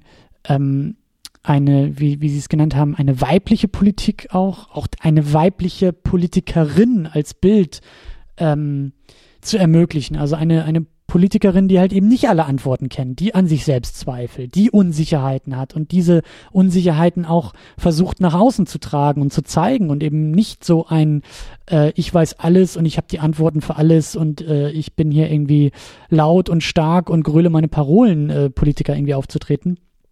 Und äh, das war toll, das war wirklich toll, da mit zu mitgenommen zu werden und diesen diesen inneren Einblick auch äh, ja in diesen Prozess zu bekommen. Ähm, also klare Empfehlung. Ähm, tolle Dokumentation. Ich kann mir vorstellen, dass sie gerade im politischen Kontext, ähm, im aktivistischen Kontext eigentlich äh, ja schon fast zum, zum Standardwerk werden sollte. Äh, ich weiß nicht, ob der Film ein, ein, äh, ein Kinorelease bekommen wird. Das ist vielleicht noch ein bisschen schwieriger. Aber gerade wenn ihr selbst politisch unterwegs seid, gerade wenn ihr selbst irgendwie aktivistisch unterwegs seid oder halt da irgendwie Berührungspunkte habt oder in diesen Welten äh, lebt und denkt, dann ist das eine ganz klare Empfehlung. Also der Film heißt Ada vom Mayor, äh, werde ich auch verlinken ähm, bei uns und dann eben findet ihr das Profil auf der auf der Doc-Seite und ähm, bleibt da vielleicht mal am Ball, wenn wenn euch das Thema interessieren kann, was natürlich auch eine Empfehlung für alle Dokus ist, aber hier ganz besonders. Dann ähm, gab es einen weiteren Blog im Schatten der Apparate, hieß der erste kleine, sehr süße Kurzfilm über eine ähm, sehr interessante Rentnerin aus Leipzig, die äh, sehr gerne Fotos macht und sehr, ja, sehr aktiv unterwegs ist, viel reist und ähm, da hat halt ähm, ja auch auch eine junge Frau hat da hat da eine kleine Doku draus gemacht. Ähm, und das Tolle bei dieser Doku, also die geht glaube ich 10, 15 Minuten lang, ähm, äh, hat mich auch nochmal über, über Dokus selber nachdenken lassen, weil sie, ähm, also sie ist über diese Frau gestolpert, als sie eine andere Doku gemacht hat. Und das, so fängt der Film irgendwie auch an, dass die eigentlich, ich glaube, sie filmt da irgendwas in Leipzig und man hört halt neben der Kamera die Filmemacherin und diese Rentnerin sich unterhalten. Und es, es gibt so eine schöne, so eine schöne äh, Bild-Tonschere im Grunde genommen, weil äh, das Bild in den Hintergrund tritt, weil das Gesprochene auf einmal viel interessanter ist. Und äh, so zieht sie diese ganze Doku auf. Sie unterhält sich viel mit der Frau, sie lässt sich von dieser Frau viel über ihr Leben irgendwie auch erzählen, ohne das direkt zu bebildern oder zu zeigen. Also wenn sie am, am Küchentisch, äh, an einer, einer Kaffeetafel sitzen und bei Kaffee und Kuchen über das Thema Reisen und über die Stadt Leipzig äh, philosophieren, dann gibt's halt nicht die Klischeebilder der irgendwie, weiß ich nicht, äh, des Völkerschlachtdenkmals oder irgendwie des äh, Auerbach-Kellers oder sowas. Das gibt es nicht, sondern die Kamera filmt dann einfach irgendwie auf so eine leere Kaffeetasse und ähm, das fand ich toll. Das war einfach nochmal schön mit anzusehen, wie eben auch, wie, ja, wie etwas gezeigt werden kann, ohne es direkt zu zeigen. Was natürlich auch immer ein wichtiger Punkt für Dokumentation ist. Dokumentationen zeigen uns ja immer, geben uns ja immer Einblicke in Welten. Und damals zu sehen, dass man eben auch ohne zu zeigen zeigen kann, toll. der zweite Film danach, Die Sehnsucht nach dem Meer, ähm, war auch eine Dokumentation, da muss ich leider gestehen, dass ich zwischendurch eingepennt bin, weil äh, dann doch der Schlafmangel durchkam, aber eine, eine sehr schöne äh, Dokumentation über das, äh, ja, Leipzig hat einen Hafen. Leipzig hat irgendwie ähm, schon vor 150 Jahren durch äh, Industrie, äh, ja, so ähm, Baumwollspeicher irgendwie aufgebaut. Da gab es einen Großindustriellen, der auf die Idee kam, Mensch, wir bauen hier auch noch einen Hafen auf, äh, hat diesen Hafen aber gebaut, bevor irgendwie Leipzig überhaupt äh, an irgendwelche Seen oder Flüsse oder Meere angebunden war. Und äh, das hat jetzt wohl, das ist Leipzig wohl immer noch dabei, diesen Anschluss zu bauen, auch 150 Jahre später. Und das ist eben dann natürlich von den Nazis ist diese, sind diese, sind diese Speicher äh, anders genutzt worden und natürlich dann auch irgendwie im im, ja, in der DDR sind sie auch nochmal anders genutzt worden und das ist halt super interessant gewesen, dass auf einmal und eben sehr, sehr stimmungsvoll, sehr ruhig, sehr schön. Sozusagen da wieder das Gegenteil von dem Film davor. Da ging es halt sehr deutlich um das Zeigen. Äh, also es wurde deutlich gezeigt, ähm, worum es auch ging und das schon, schon fast, ohne es negativ zu meinen, aber überdeutlich. Also sehr lange hat dieser Film äh, seine Bilder auch wirken lassen und das war auch sehr interessant. Und ähm, genau, danach äh, auch eine schöne Sache, ähm, die jetzt beim Dog Festival äh, gemacht wurde. Und zwar äh, wurde am, am Hauptbahnhof wurden, wurden Filme gezeigt. Also das Dog Festival ist sozusagen über die eigenen Grenzen hinweg ähm, expandiert, wenn man so will. Also hat die Stadt noch weiter eingebunden, nicht nur irgendwie im dunklen Kinosaal, für das man ein Ticket kaufen muss, sondern auch direkt am, am, am Bahnhof in, in einer Wart, also in einer Durchgangshalle, in einer Eingangshalle wurde eine große Leinwand aufgestellt und da gab es dann Filme. Ich glaube, jeden Tag gab es dann irgendwie so also einen größeren Doku-Film. Und äh, da habe ich dann, äh, oder gut, auch zwei, also Fremde Welten, Fremde Worte hieß der erste Film. Da ging es um eine ähm, Frau, glaube ich, aus China, die auch so ein bisschen poetischer versucht hat, ähm, einzufangen, wie eben Worte ihre Welten formen. Also weil sie vom vom Chinesischen ins Englische switcht, glaube ich, und dann wieder ins Deutsche, weil sie Deutsch angefangen hat zu lernen und was eben Worte für Identität ausmachen. Ähm, aber ich war eigentlich eher da für den Hauptfilm. Weil es auch, ne, politisch und so, eben dann am Bahnhof, so dass auch viele Leute es mitkriegen, äh, äh, und zwar um den Film Moschee.de. Äh, also nicht de im Sinne von .de fürs, fürs Internet, sondern halt äh, als Erkennung für Deutschland. Ähm, und das war eine Dokumentation, die ja, ich glaube, über die werde ich, werde ich äh, später auch noch reden, wenn, wenn, wenn, wenn Martin dazu kommt. Ich bin auch nach wie vor nicht hundertprozentig mit mir selbst einig, was ich von der halten soll, ähm, weil sie eben auch ein interessantes Formspiel äh, gewählt hat, nämlich ähm, das Dokumentarische äh, arbeitet natürlich immer mit Wirklichkeit, wenn man so will, mit Realität, was auch immer das heißen mag, aber das sind ja so Schlagworte, die da fallen. Und der Film entscheidet sich sehr stark fürs Verfremden. Denn äh, es geht eben um einen Bau einer Moschee 2006 in Berlin. Und für ein eigentlich ganz anderes Projekt um diesen Moscheebau herum, ich glaube, da ging es eigentlich um Theaterstück, wurden halt Interviews geführt mit Anwohnern und Gegnern dieses, dieses Moscheebaus und Befürworter. Und das war natürlich auch eine große Debatte. Und ähm, da wurde sich dann dazu entschieden, also andersrum, also es wurden halt Interviews geführt, diese Interviews wurden dann irgendwie protokolliert und, und in, in Ton aufgezeichnet, es gab keine Videoaufzeichnung davon. Und dann hat eben dieser Film äh, fast zehn Jahre später das Ganze mit Schauspielern nachgesprochen, verdichtet, verkürzt, ein bisschen verknappt, ein bisschen mehr on point gebracht und hat sozusagen Schauspieler in Typen sprechen lassen ähm, und eben das Ganze aus diesen Original-Interviews rausgezogen. Weiß ich, wie gesagt, immer noch nicht, was ich davon halten soll, aber äh, auf jeden Fall eine interessante Sache, die dann auch nochmal mehr, ähm, ja, auch wieder über Dokus nachdenken und diskutieren lässt. Was ist eigentlich eine Dokumentation? Und auf dieser Ebene hat der Film, glaube ich, auch äh, eigentlich alles richtig oder zumindest äh, einen Denkanschluss gegeben. Ähm, genau, dann äh, der, der, der für mich dritte Tag, der Donnerstag. Ähm, ich glaube, da habe ich auch ein bisschen durchgehangen an dem Tag. Ähm, mir fehlten so ein bisschen äh, auf diesem Festival äh, ich meine, gut, also ich war halt auch voll akkreditiert, ich war voll unterwegs auf dem Ding. Ähm, mir, mir fehlt ein bisschen auf dem, auf dem, um vielleicht auch mal kritisch dem, dem Festival gegenüber zu sein, mir fehlen da ein bisschen die, die Rückzugsorte ähm, im Festival-Kontext. Also man ist halt viel in Kinos unterwegs, man ist viel zwischen diesen Kinos unterwegs. Es ist halt auch Anfang November, also auch in Leipzig teilweise arschkalt, es regnet viel. Und da mal auch andere Orte, besonders irgendwie in dem Kontext, in dem ich ja auch unterwegs war, ich will natürlich auch darüber berichten, da einfach mal Orte zu finden, und das ist ganz banal, in denen es einfach nur eine Steckdose gibt, in denen es warm ist und äh, in denen es vielleicht auch einigermaßen ruhig ist, um eben in Ruhe, was auch immer, ob man Texte schreibt, ob man irgendwie Videos schneiden muss und hochladen will oder eben so wie hier Audio, Audioschnipsel, also da irgendwie auch so ein so ein so ein, es gibt zwar ein Festivalzentrum, aber das ist auch nicht groß genug und das ist halt eben auch eher ein Café und das ist alles, glaube ich, nicht so ganz. Also ich habe auch gleich bei der Akkreditierung nachgefragt, ob es irgendwo einen, einen Pressebereich gibt, in dem man sich zurückziehen kann. Und da wurde ich eher dann fragend angeguckt und deswegen äh, glaube ich, ist das eher noch ein, ein, ein, wie soll man sagen, ähm, ein, ein, ein ja, ein Punkt, an dem das Festival auch arbeiten kann. Also da irgendwie auch Möglichkeiten zu schaffen. Gerade nicht nur, ich weiß nicht, ob ich da jetzt der Einzige bin mit diesem, mit diesem Berichterstattungskontext, der, der sich sowas wünscht. Ich kann mir auch vorstellen, dass vielleicht andere Leute, die, die zum Networking da sind, die vielleicht irgendwie Filme machen. Ich weiß auch nicht, wo und wie die sich dann, klar, bei den Partys, aber wo man vielleicht auch mal in Ruhe sich irgendwie trifft und vielleicht auch mit Verleihern redet oder sowas.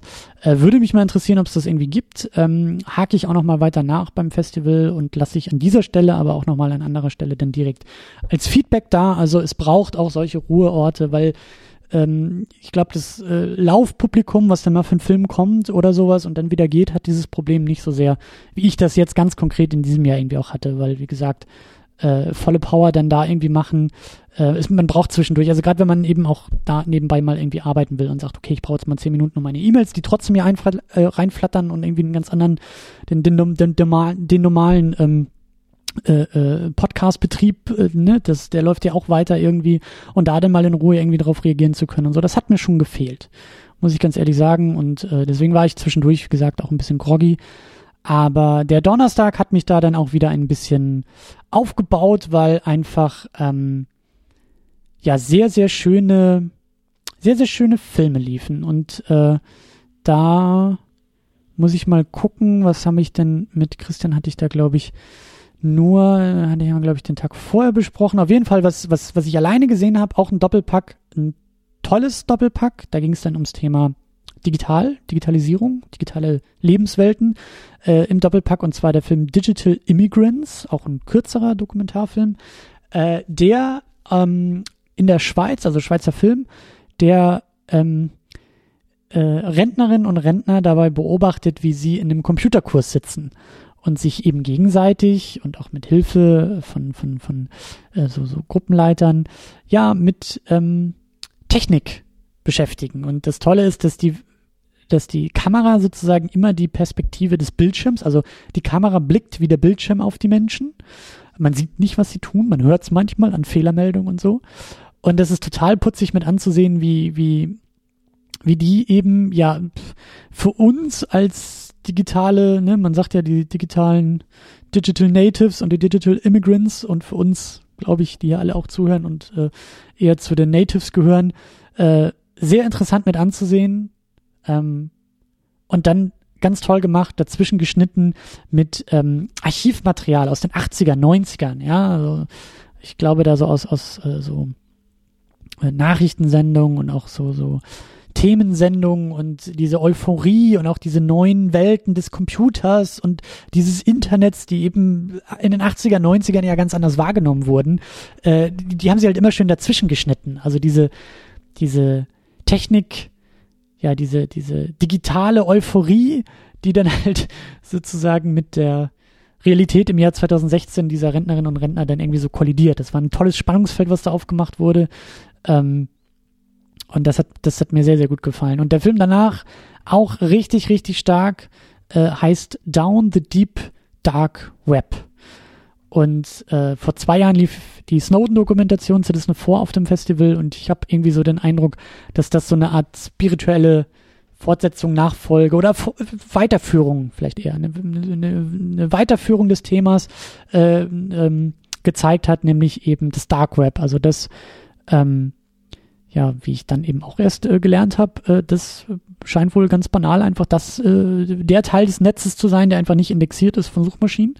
Und natürlich geht's auch da dann äh, tiefer und weiter. Und Silk Road ist ein Thema, also diese, diese, dieser um Handelsumschlagplatz, der ja auch vor ein paar Jahren, glaube ich, schon irgendwie dicht gemacht wurde und wo eben Drogen vertickt wurden und ähm, aber sehr, sehr interessant. Also das ist, glaube ich, ein, ein israelischer Filmemacher, der sich selbst sehr stark in den Vordergrund stellt, was gut funktioniert. Also er ist da journalistisch unterwegs. Und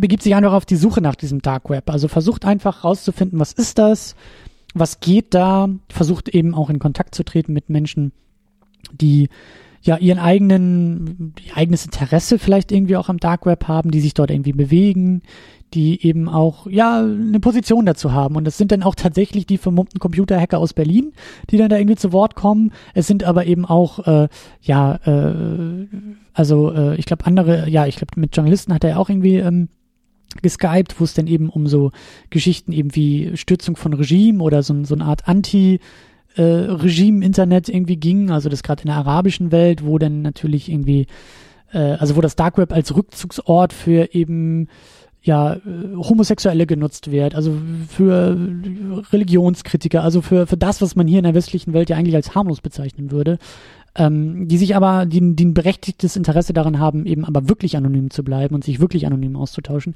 Und das macht der Film sehr, sehr, sehr, sehr gut äh, einfach aufzuzeigen, was ist das eigentlich, wer bewegt sich aus welchen Gründen da und er stürzt sich natürlich auch so ein bisschen in diese ganzen ja, Schwierigkeiten, auch in diese ganzen Konsequenzen des auch überwachten Internets, des nicht privaten Internets, wenn man so will, in dem wir uns ja hier auch bewegen.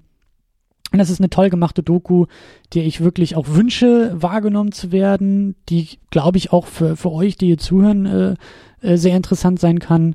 Und ähm, also ich glaube, dass also die das das ist so ein Ding, bei dem ich sage, das, das gehört auf Amazon, auf Netflix, das muss irgendwie und ich glaube auch, dass es in, in dem Markt äh, ganz ganz gut ankommen wird. Ähm, dann äh, danach, ähm, aber deswegen hatte ich überlegt, glaube ich, nicht mit Christian vertont, weil wir, glaube ich, dann direkt nach der Aufnahme ins Kino weitergesprungen sind, um eben Herr und Frau Müller zu gucken. Äh, auch wieder eine kurze Dokumentation, die aber sehr gut funktioniert hat. Und zwar ging es um ähm, äh, ja, Herr und Frau Müller. Äh, Herr Müller sitzt äh, im Rollstuhl, ist, ist glaube ich, äh, also ist fast vollständig gelähmt, äh, kann blinzeln und ist in der Lage über Knopfdrücken ähm, ein sehr langsames Computersystem so zu benutzen, dass er sozusagen tippen kann, indem dieses System einfach Buchstabe für Buchstabe durchgeht und er dann drückt oder eben im Austausch mit seiner Frau, wenn sie ihm sozusagen die Buchstaben vorgibt, dann blinzelt er, um einfach nur äh, zu bestätigen, was er gerade sagen will. Und genau darum geht's, um die Kommunikation dieser beiden. Ähm, ganz toll gemacht, wunder, wunder, wunderbar gemacht, ganz, ganz toll gemacht, ähm, weil ja diese, diese, diese Lebenswelt dieser beiden Menschen da einfach sehr schön eingefangen wird, gerade von ihr, sie, die ihn pflegt, ähm, die aber trotzdem ein, ein also in so, die Highlights sind wirklich die Momente, wo, weil der Film eben nur 15 Minuten lang ist, wo man merkt, okay, da, da, da wird's mal nachdenklich, da wird's auch mal ruhiger, da, da, da, da, da, da ist eine Tiefe eigentlich vorhanden, die der Film nicht weiter eingehen kann durch die Kürze. Wenn es eben darum geht, so wie glücklich sind die beiden und ganz, ganz toll, weil, weil der Film wirklich diese beiden Menschen, die sich innig lieben, lange, lange zusammenleben und wirklich auf so einer tiefen Ebene verbunden sind, das ist äh, sehr, sehr, sehr, sehr geil gemacht. Also ähm, klasse Ding. Ähm, und hat einfach auch so, so total putzige Momente, wenn sie ihm irgendwie in den, in den Tropf, äh, über den er irgendwie Nahrung zu sich nimmt, so ein Bier reinkippt, damit er sein Bier trinken kann. Und die Art und Weise, wie sie mit ihm umgeht, ist einfach, ist einfach, äh, ja, sehr erfrischend, sehr herzerwärmend und äh, das, das hat gut funktioniert. Das hat echt gut funktioniert bei dieser Doku. Und danach äh, ging es um äh, die Dokumentation Neben den Gleisen, heißt die, glaube ich, die auch schon, da muss ich kurz überlegen, die in einer kürzeren Fassung, glaube ich, auch schon in den öffentlich-rechtlichen, ich weiß nicht, ob jetzt nur irgendwie im MDR oder in welchem der dritten Programme, aber glaube ich auch schon lief. Allerdings in anderer Form, wie ich dann eben äh, auch von Christian äh, gelernt habe, der, der diese andere Fassung wohl gesehen hat. Jetzt 90 Minuten lang neben den Gleisen. Ich glaube, es ist in Beutzenburg. Es ist eine kleine, also Grenze zwischen Mecklenburg-Vorpommern und Schleswig-Holstein und Niedersachsen, glaube ich, auch irgendwie so gerade eben da. Ich, ist aber auf jeden Fall äh, in Mecklenburg-Vorpommern. Äh, ist eine Kneipe neben dem Bahnhof in Beutzenburg. Äh, Kleinstadt, so, der hält ab und an mal einen Zug. Und ähm, diese Kneipe, diese, dieser Treffpunkt, der auch schon da seit Jahren und Jahrzehnten steht, wird auch von entsprechendem Publikum besucht. Also alles irgendwie schon, also die, die, die verrücktesten, die, die verschiedensten Typen, die da irgendwie dann unterwegs sind und äh, bei Bier und Kippe aus ihrem Leben erzählen und natürlich auch, das ist nämlich so der, der, das Besondere an dem Film, ähm, äh, weil es dort nämlich auch ein, ein, ein, ein Ankunftsort für Flüchtlinge ist, die dann eben über den Zug mit einer Busverbindung weiter in zehn Kilometer äh, entfernt in ihren in, in ihre Unterkunft gebracht werden sollen. Mhm. Und entsprechend politisch geht es natürlich auch in dieser Doku zu. Ne? Also das sind eben auch dann in der Kneipe so Typen, äh, die halt so diese typischen Stammtischparolen und irgendwie AfD und teilweise auch NPD äh, äh, Parolen und Anhänger irgendwie sind und also der schrägste Moment, der da gleich am Anfang aufgemacht wird, als ja dann irgendwie Jugendliche von 15, 16 Jahren irgendwie gefragt werden oder zu Wort kommen und die irgendwie erzählen, dass die Flüchtlinge ja wohl auch irgendwie fünfjährige äh, Kinder bei lebendigem Leib aufessen würden und das erzählt man sich so im Ort und also es geht da schon echt teilweise krass zur Sache.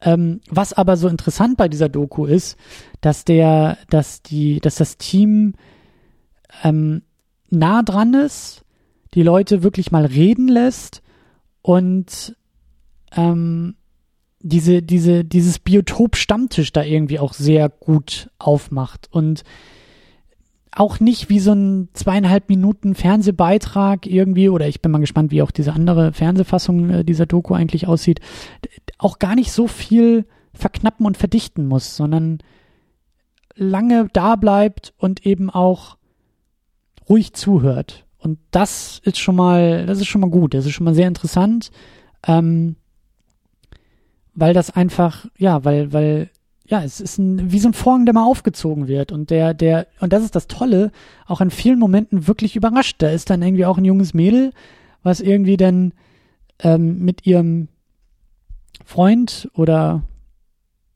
Freund, Freund, keine Ahnung, auf jeden Fall mit dem Typen dann irgendwie auch dasteht und die beiden er ist irgendwie auch drogenabhängig und so dieses äh, Klischee, was man da irgendwie dann auch so vor Augen hat, der dann auch übelst über Ausländer irgendwie abledert und, und äh, diese ganzen Parolen da irgendwie nur so von sich gibt und sie da irgendwie nickend mit einstimmt und ja, ja, stimmt auch alles und auf einmal kommen dann Flüchtlinge vorbei und sie unterhält sich mit denen auf Arabisch. Also sie wirft den arabischen Brocken irgendwie zu. Sie kann die begrüßen, sie kann ihnen irgendwie einen schönen Tag wünschen und der Filmemacher natürlich auch sehr irritiert ist, wo das jetzt herkommt und sie dann sagt, ja, ich habe, also meine drei besten Freunde kommen aus Syrien und ich war irgendwie auch drei Monate im Krankenhaus und habe in der Zeit Arabisch gelernt.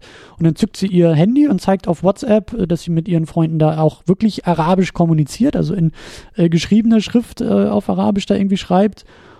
Und das ist das Tolle an dieser Doku, dass dann einfach so oft so Momente brechen, wo man auch das Gefühl hat, okay, das kippt jetzt hier in was ganz ekliges.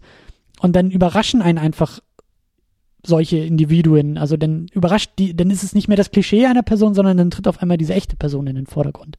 Und klar, das schafft, das ist auch nicht immer so da der Fall, aber irgendwie hat dieser Film, ähm, hat dieser Film einfach eine tolle, ja, so dieses, dieses Brennglas irgendwie äh, sehr gut eingesetzt. Also mit dieser Lupe mal ein bisschen genauer hingeguckt. Und äh, das hat mir sehr, sehr gut gefallen und ich glaube auch, auch einigen anderen. Ähm, und dann, um den Tag noch zu, äh, zu beenden, äh, habe ich auch wieder so ein, so ein Doppelpack äh, an, an, an äh, Film. Also macht das äh, Doc Festival eben oft. Noch so ein Vorfilm. Und äh, der, der Vorfilm war Luna Dial, also ein sehr experimenteller Animationsfilm dann auch wirklich,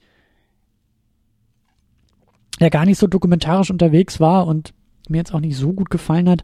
Aber der Hauptfilm, My Secret Forest, der hat mich auch umgehauen. Also der war wirklich, der war ganz, ganz klasse gemacht, der war ganz toll, der hat mich so berührt, der hat alle in dem Saal so berührt.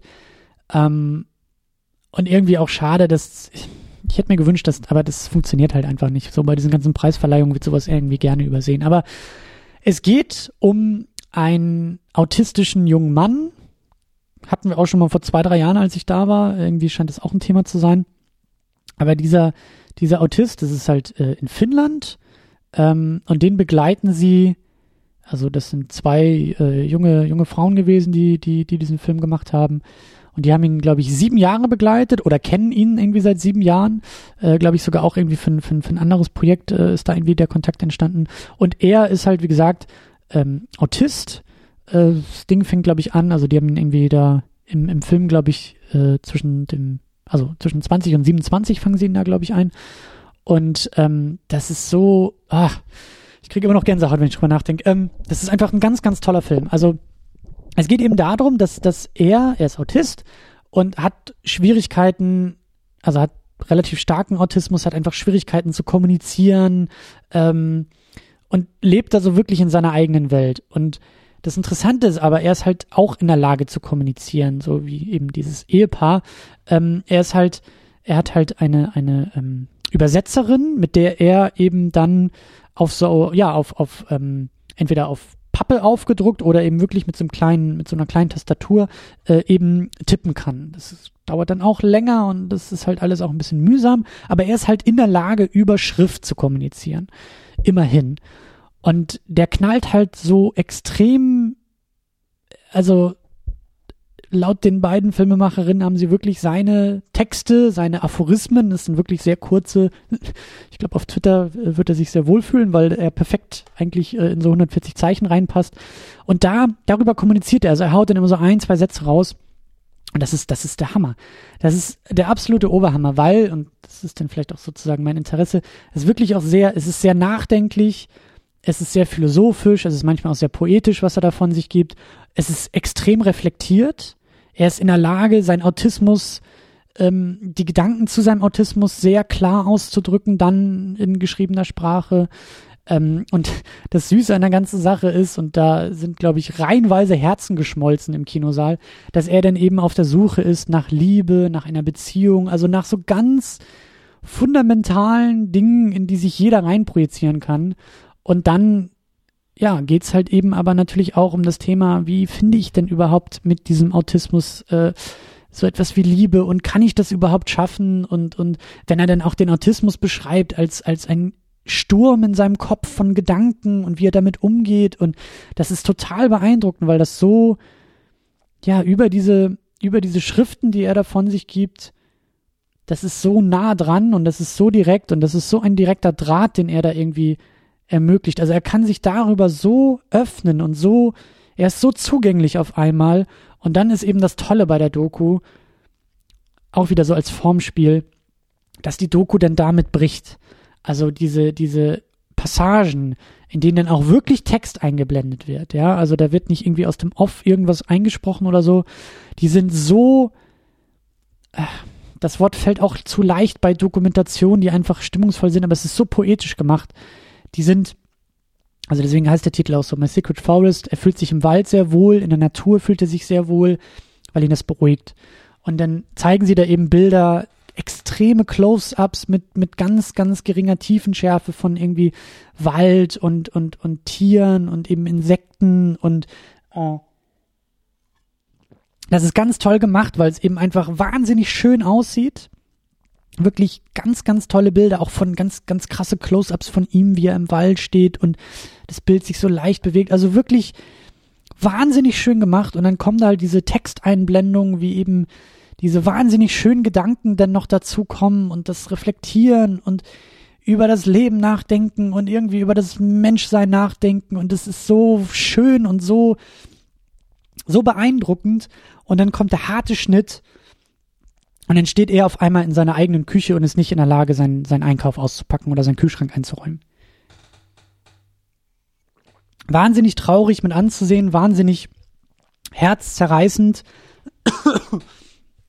Und die Doku bleibt dran. Also die Doku verschönt er dann auch nichts. Es gibt auch Momente, er schlägt sich selbst. Es gibt so Momente, wo, wo, wo er in, in so ähm, ja in so Wortwiederholung verfällt, in so Gebrabbel verfällt und wo man merkt, okay, da, da, in denen er sich so zurückzieht im Grunde genommen, in, in, in sich selbst und auch in sich zurückfällt.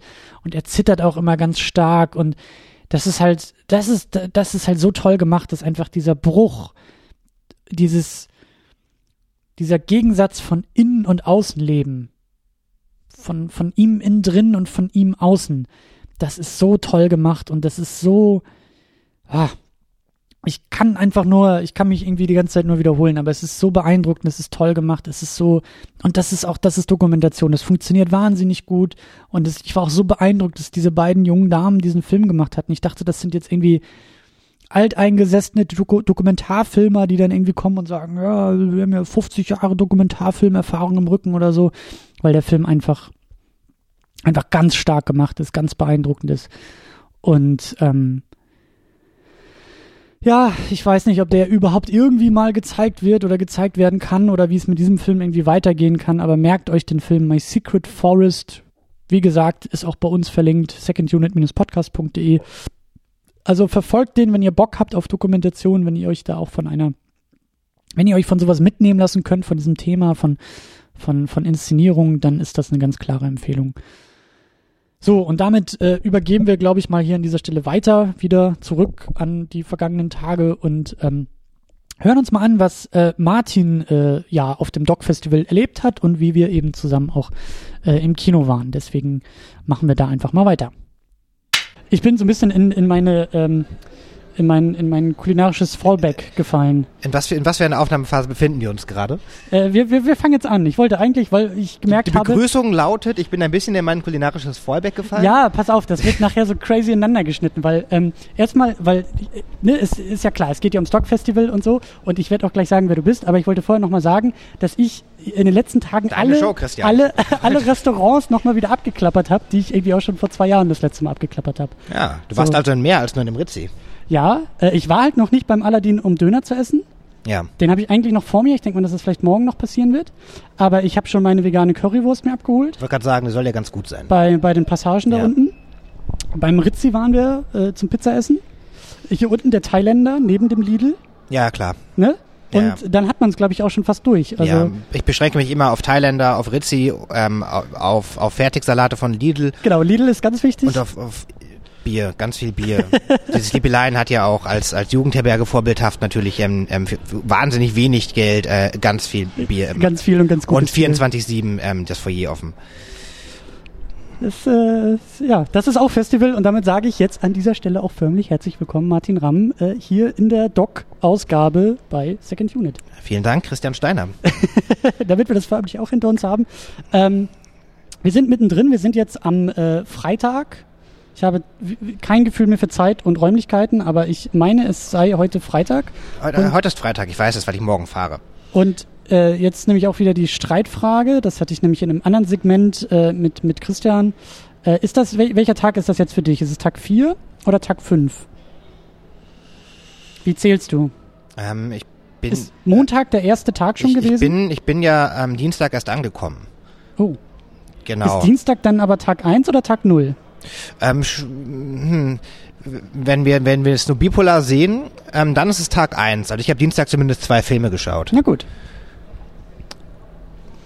Ich, ich, könnte aber ich könnte aber auch jetzt nicht beschreien, dass heute für mich äh, Tag 4 ist. Das fühlt sich einfach an, als ich weiß es nicht. Das ist du hast auch kein Gefühl zeitlos, mehr für, für Nächte und Tage und es fließt. Nee, ja, ich, irgendwo zwischen Keuchhusten und, und Keimschlaf ähm, ist das verloren gegangen. Ja, aber äh, ja, das ist ja, das ist ja auch alles irgendwie äh, so ein bisschen äh, Filmfestival und eben auch so das Doc-Festival. Und da würde mich mal an allererster Stelle dein Blick von oben so ein bisschen auf dieses Festival interessieren, bevor wir mit Film weitermachen und so ein paar Highlights uns vielleicht gegenseitig irgendwie vorstellen. Ähm, wie würdest du denn vielleicht dieses Jahr das Doc-Festival für dich ganz persönlich beschreiben?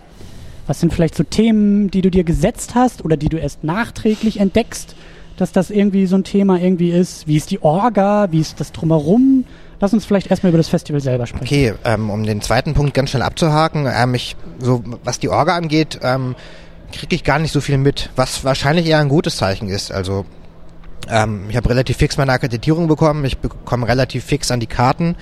Ich habe sogar obskurerweise zwei Akkreditierungen, ich weiß nicht warum. Ich kann mir also ähm, zehn Karten am Tag holen, was, was meinem Schlaf auch überhaupt nicht zuträglich ist. Ähm, aber du kannst nicht äh, in zwei Filmen gleichzeitig sitzen. Nö, das stimmt, aber es gibt halt, ähm, ähm, man darf halt nicht mehr als fünf, fünf ähm, Tickets pro Tag holen, weil die sich eventuell überschneiden oder so. Ja. Ähm, ah, okay, aber man, man okay. kann de facto schon, wenn es richtig passt, äh, sechs Filme oder so mitnehmen. Deswegen ist es schon sinnvoll. Ja. Also mal sei es dahingestellt, wie sinnvoll es ist, wirklich sechs Filme am Tag zu gucken in meinem Zustand. Aber ja.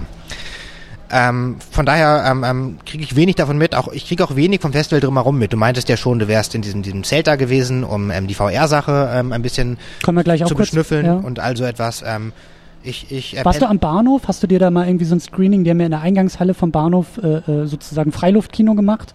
Da das, ist eine das, große das Leinwand. wusste ich nicht jemals. Ja, äh, ist natürlich jetzt auch so ein bisschen für uns so, äh, also das ist für alle öffentlich. Da brauchst du jetzt nicht irgendwie akkreditiert sein für Stock, sondern das, da, da kann halt jeder einfach mal einen Film gucken.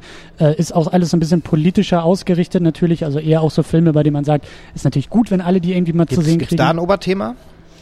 Ähm, kann ich jetzt so auch nicht feststellen. Der Eröffnungsfilm lief da zum Beispiel. Den haben sie ja irgendwie dann hier, glaube ich, im Kino übertragen, aber gleichzeitig auch Ja. da am Bahnhof. Okay. Ähm, ich habe halt dort den Film Moschee.de geguckt, der so ein bisschen, ich weiß immer noch nicht, ob er mir jetzt irgendwie gefallen hat, weil der handwerklich ein bisschen schwierig ist. Aber da ging es halt um den Bau einer Moschee in Berlin 2006. Ja, ich erinnere mich an die Beschreibung. Genau, und das war halt eben ein Reenactment durch Schauspieler. Also es gab halt irgendwie äh, Interviews, die geführt wurden mit Anwohnern, mit verschiedenen Gruppierungen, also Gruppierungen haben sich da rauskristallisiert, Themen haben sich rauskristallisiert, Typen haben sich rauskristallisiert und die wurden dann in einem Drehbuchprozess äh, verdichtet, zusammengelegt, sodass dann zum Beispiel in diesem Film eine Zugezogene spricht und ein Imam und ein Ja. Konvertierter und Okay. ein Christ, was aber in Wirklichkeit viele verschiedene Christen waren. Also so, so Stellvertreter-Schauspieler. Genau. Ja. Und dann waren es eben noch Schauspieler, die das Ganze dann nochmal nachgespielt haben in die Kamera. Also irgendwie, ich weiß nicht, ob ich das gut finde oder schlecht finde, dass sich da irgendwas verfremdet. So. Aber äh, vom Thema her, ne? Also Ja. natürlich so eine Sache, bei der du sagst, das ist irgendwie brandaktuell, das gehört mitten in die Gesellschaft, das wird in der Gesellschaft verhandelt und diskutiert. Da ist es natürlich sinnvoll, das jetzt irgendwie auch am Bahnhof zu zeigen. Ja, und du hast ja bei jedem Dokumentarfilm Verfremdung, ne? Von daher ist es ja irgendwie fast schon irgendwie konsequent, das, das zu machen und auch dazu zu stehen und das nicht zu Klar, vertuschen. klar, denn, das- denn das- ich meine, ja. du, du hast halt immer die Kamera da, die Situation verfälscht, du hast den, den Schnitt, du hast im, im, im Anführungsstrichen schlimmsten Fall Musik.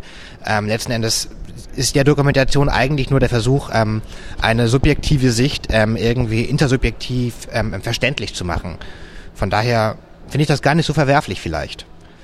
Das ist nämlich auch mein Punkt. Also ich, ich schwanke so zwischen diesen, zwischen diesen ähm, eigenen Positionen sozusagen. Ich weiß halt einfach nicht abschließend, ähm, ja, er verfremdet. Ich weiß noch nicht genau, was ich damit mache.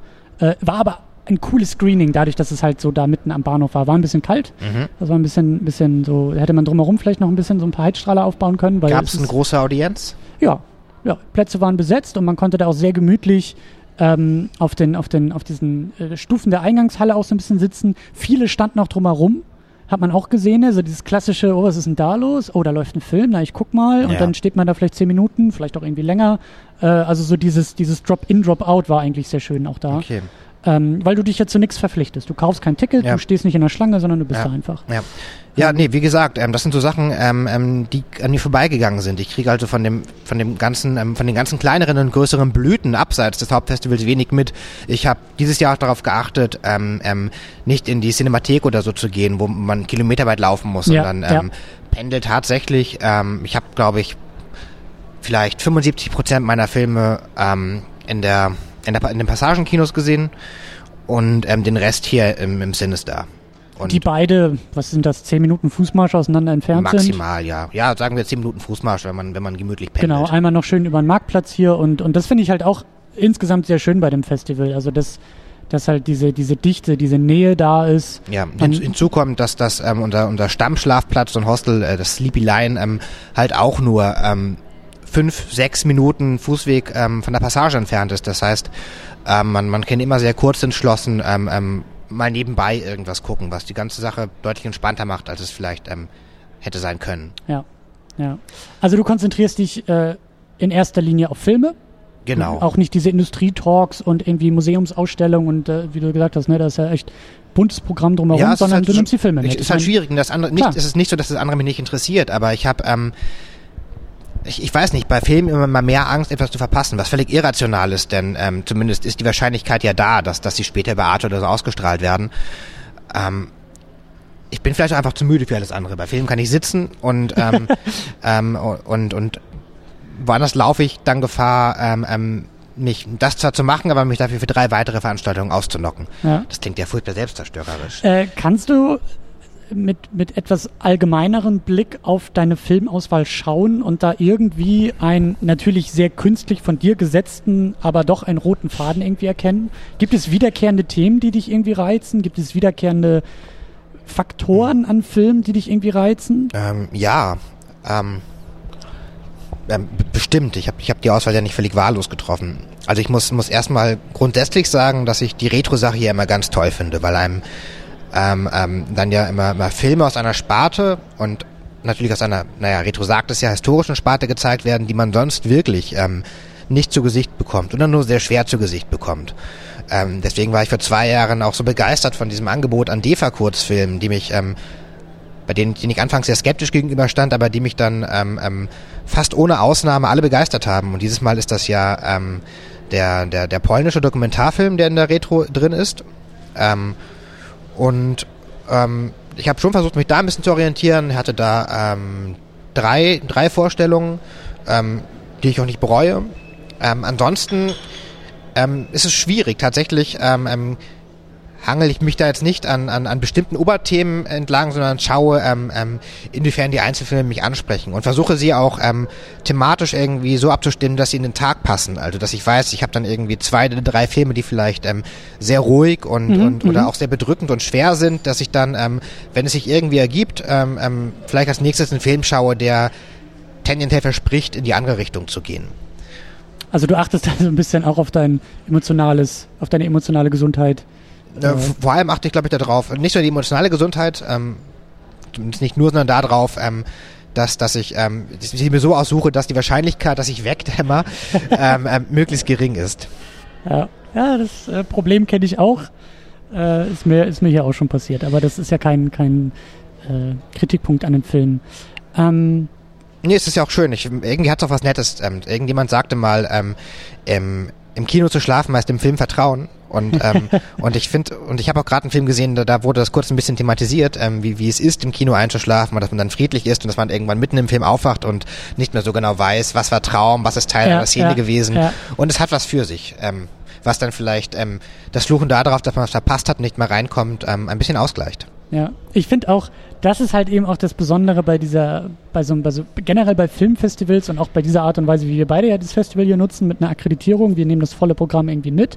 Ja, wir müssen nicht vorher irgendwie jetzt die Auswahl so treffen, dass es dann auch sitzen muss, sondern wir können uns ja auch mal irgendwie überraschen lassen im Kino und wir können eben, also ich habe da auch kein schlechtes Gewissen dabei, auch irgendwie, es mag vielleicht auch ein bisschen merkwürdig klingen, aber mich auch ein bisschen kaputt machen zu lassen von diesem Festival. Also auch in einen, nicht nur emotionalen, auch in einen körperlichen Zustand irgendwann zu kommen, bei dem du sagst, das ist auch echt anstrengend. Also wenn du das dritte Mal irgendwie aus so einer zutiefst zerreißenden äh, äh, Geschichte irgendwie rauskommst, die dich eigentlich irgendwie auch erschüttert und bedrückt und verzweifelt zurücklässt, weil du irgendwie jetzt die Kriegsdoku und dann irgendwie die äh, Autistendoku und dann irgendwie noch so den Zustand der, des, des äh, Lehrerdaseins oder so an einem Tag irgendwie innerhalb von wenigen Stunden mitnimmst, das wirft einen ja ständig hin und her und vor und zurück und äh, da lasse ich mich auch gerne mitnehmen. Also ich frage mich auch, ähm, also ich finde find diesen Zustand, ähm, sich vom, vom Festival den Film irgendwie übermannen zu lassen und dich ihn ganz auszuliefern und am Ende des Tages und vor allem am Ende des Festivals richtig ausgespuckt zu werden, genau. ähm, von dieser Veranstaltung ähm, grundsätzlich interessant. Das hat man ja, das hat man ja bei jedem Festival und ähm, ich äh, schlag mich eigentlich immer noch mit der Frage rum, ähm, inwieweit sich mein, mein, mein Rezeptionsverhalten und mein Gefühl aus einem Dokumentarfilmfestival unterscheidet ähm, von meinen Erlebnissen auf einem normalen Spielfilmfestival. Und ich ähm, Hast du da schon eine Antwort oder nie, nie so richtig. Ähm, ich habe natürlich äh, immer so so, so, so ein paar Ideen und Tendenzen, aber ähm, so richtig greifen ähm, ich weiß, dass es sich unterscheidet, aber inwieweit ähm, finde ich sehr schwierig. Ich glaube, ähm, nee, ich, ich finde es auch schwierig, ich könnte jetzt einfach nur so, so, so ähm, haltlose, unzusammenhängende Thesen in den Raum stellen, die zu nichts führen. Es ist einfach auf jeden Fall eine interessante Diskrepanz, auch wenn beide Festivals einen, einen ähm, ähm, auf eine ähnliche Weise ähm, völlig zerstören. ja. Ähm, zum Thema äh, Klammer oder roter Faden oder sowas durch, durch diese Filme ähm, ich stelle die Frage eben gerne, weil, weil ich mir diese Frage selber auch gerne stelle. Und ähm, ich mache das auch nicht so, dass ich jetzt irgendwie vorher sage, okay, ich nehme jetzt irgendwie den Länderfokus Türkei, der zum Beispiel dieses Jahr existiert, Ja. und da gucke ich jetzt alles. Sondern ich gucke auf die Filme und ich versuche mich von den Filmen irgendwie packen zu lassen, in diesen Kurzbeschreibungen, die es halt irgendwie gibt. Und dann finde ich das eben so spannend, und jetzt sind wir eben auch schon ein paar Tage drin, im Nachklang, im, im, im, Nachdenken ähm, mit dieser Frage, die Filme in einen Kontext zu stellen, den es natürlich nicht gibt, weil das ist ja vielleicht auch teilweise nur Zufall, dass ich diese Filme gesehen habe, die ich gesehen habe. Aber um jetzt irgendwie das nochmal weiterzuspinnen, für mich persönlich ähm, ist dieses Jahr, fühlt sich dieses Jahr sehr vielfältig an. Ich habe den Eindruck, dass die Filme, die ich sehe, also ich habe den Eindruck, dass ich sozusagen dieses gesamte Festival irgendwie einmal umspanne und alle Möglichkeiten, fast alle Möglichkeiten, die dieses Festival inhaltlich aufmacht, irgendwie mal so ganz kurz mir irgendwie rauspick. Also Okay. natürlich sind es politische Sachen, ähm, die dabei sind, die sich dann auch nochmal so in so zwei, drei Stränge irgendwie äh, äh, runter, äh, runterbrechen lassen. Dann sind es auch in Anführungszeichen so gesellschaftliche Sachen, dann sind es halt eben, was ich im, im Vorhergespräch mit, mit Christian auch schon äh, so angesprochen hatte, die Lebenswelten. Das Festival hier eröffnet ja auch oft Zugang in fremde Lebenswelten. Wie du gesagt hast, wie war es irgendwie in, in Polen äh, unter der Sowjetunion zu leben? Das zeigen ja dann auch viele äh, Filme in der Retro. Oder wie ist es halt eben als, was hier jetzt auch öfter als Thema aufkam, wie ist es als Autist durchs Leben zu gehen? Oder wie ist es halt, ähm, ja, in, in, in neue Rollen zu schlüpfen, ja, als Lehrer jetzt irgendwie durchs Referendariat zu gehen. Das sind ja alles Lebenswelten, die da aufgezeigt werden. Und so spaltet sich dieses Festival oder versucht dieses Festival, glaube ich, viele, viele Möglichkeiten aufzumachen und, und ich habe den Eindruck, überall mal kurz rein zu, reinzuschnuppern. So, das ja, ist mein Eindruck. es ist ja sowieso gerade bei Dokumentarfilmfestivals, ähm, die keinesfalls nur, aber doch überwiegend aktuelle ähm, ähm, Filme zeigen, ja spannend, weil es ja letztlich immer, immer ein Spiegel dessen ist, ähm, was Gesellschaft aktuell irgendwie so umtreibt und das zwar und das global.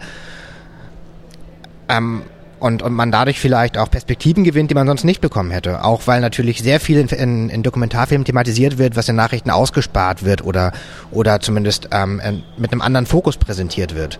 Weil da halt auf Einzelschicksale Bezug genommen wird oder auf kleinere Konflikte, die aber eigentlich doch viel, viel größere Folgen haben, als, als man zu glauben meint.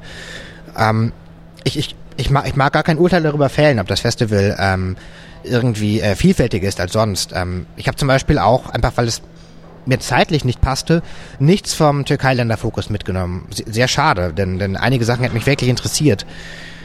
Ähm, deswegen kann ich da gar nicht so wirklich was zu sagen tatsächlich. Hm. Ja, ich, ja, ja, es ist, äh, es ist halt, ja, es ist insgesamt einfach, einfach unfassbar. Ich habe das Gefühl, dass seit Jahren Körperlichkeit ein starkes Thema ist, ähm, in, in jeder Form einmal Leiblichkeit, wie fühle ich mich, ähm, Mhm. wie, wie ist die Diskrepanz vom, von meinem organischen ähm, ähm, Dasein ähm, zu dem Gefühl, dass, dass ich in diesem, diesem Körper als Leib irgendwie habe. Ähm, dass, dass Geschlechtlichkeit, gerade Weiblichkeit irgendwie immer ein großes Thema ist und man dort immer ähm, viele Filme findet, ähm, die, die versuchen, ähm, kontroverse Themen ähm, ähm, anzusprechen oder aber auch normale Themen auf eine kontroverse Art und Weise zu beleuchten. Ja, es ist ja auch hier irgendwie als, als Stichwort ähm, Ungehorsam äh, durch den Raum gegeistert. Ich, ich weiß nicht, ob, das, ob du das so mitgekriegt hattest. Also in dem ersten Screening, was ich gesehen hatte, am Dienstag, glaube ich, da gab es halt noch ein bisschen mehr Eröffnungsansprache und da ist das auch nochmal so deutlich ausgesprochen. Und ich glaube, das ist zum Beispiel auch so eine Sache, wir sind jetzt, glaube ich, das dritte, vierte Mal hier. Ich bin jetzt das dritte Oh, Mal ich hier. bin, ich bin, ähm, und damit äh, strafe ich meine Aussagen über Stammdinge, auch Lügen, das zweite Mal hier. Okay.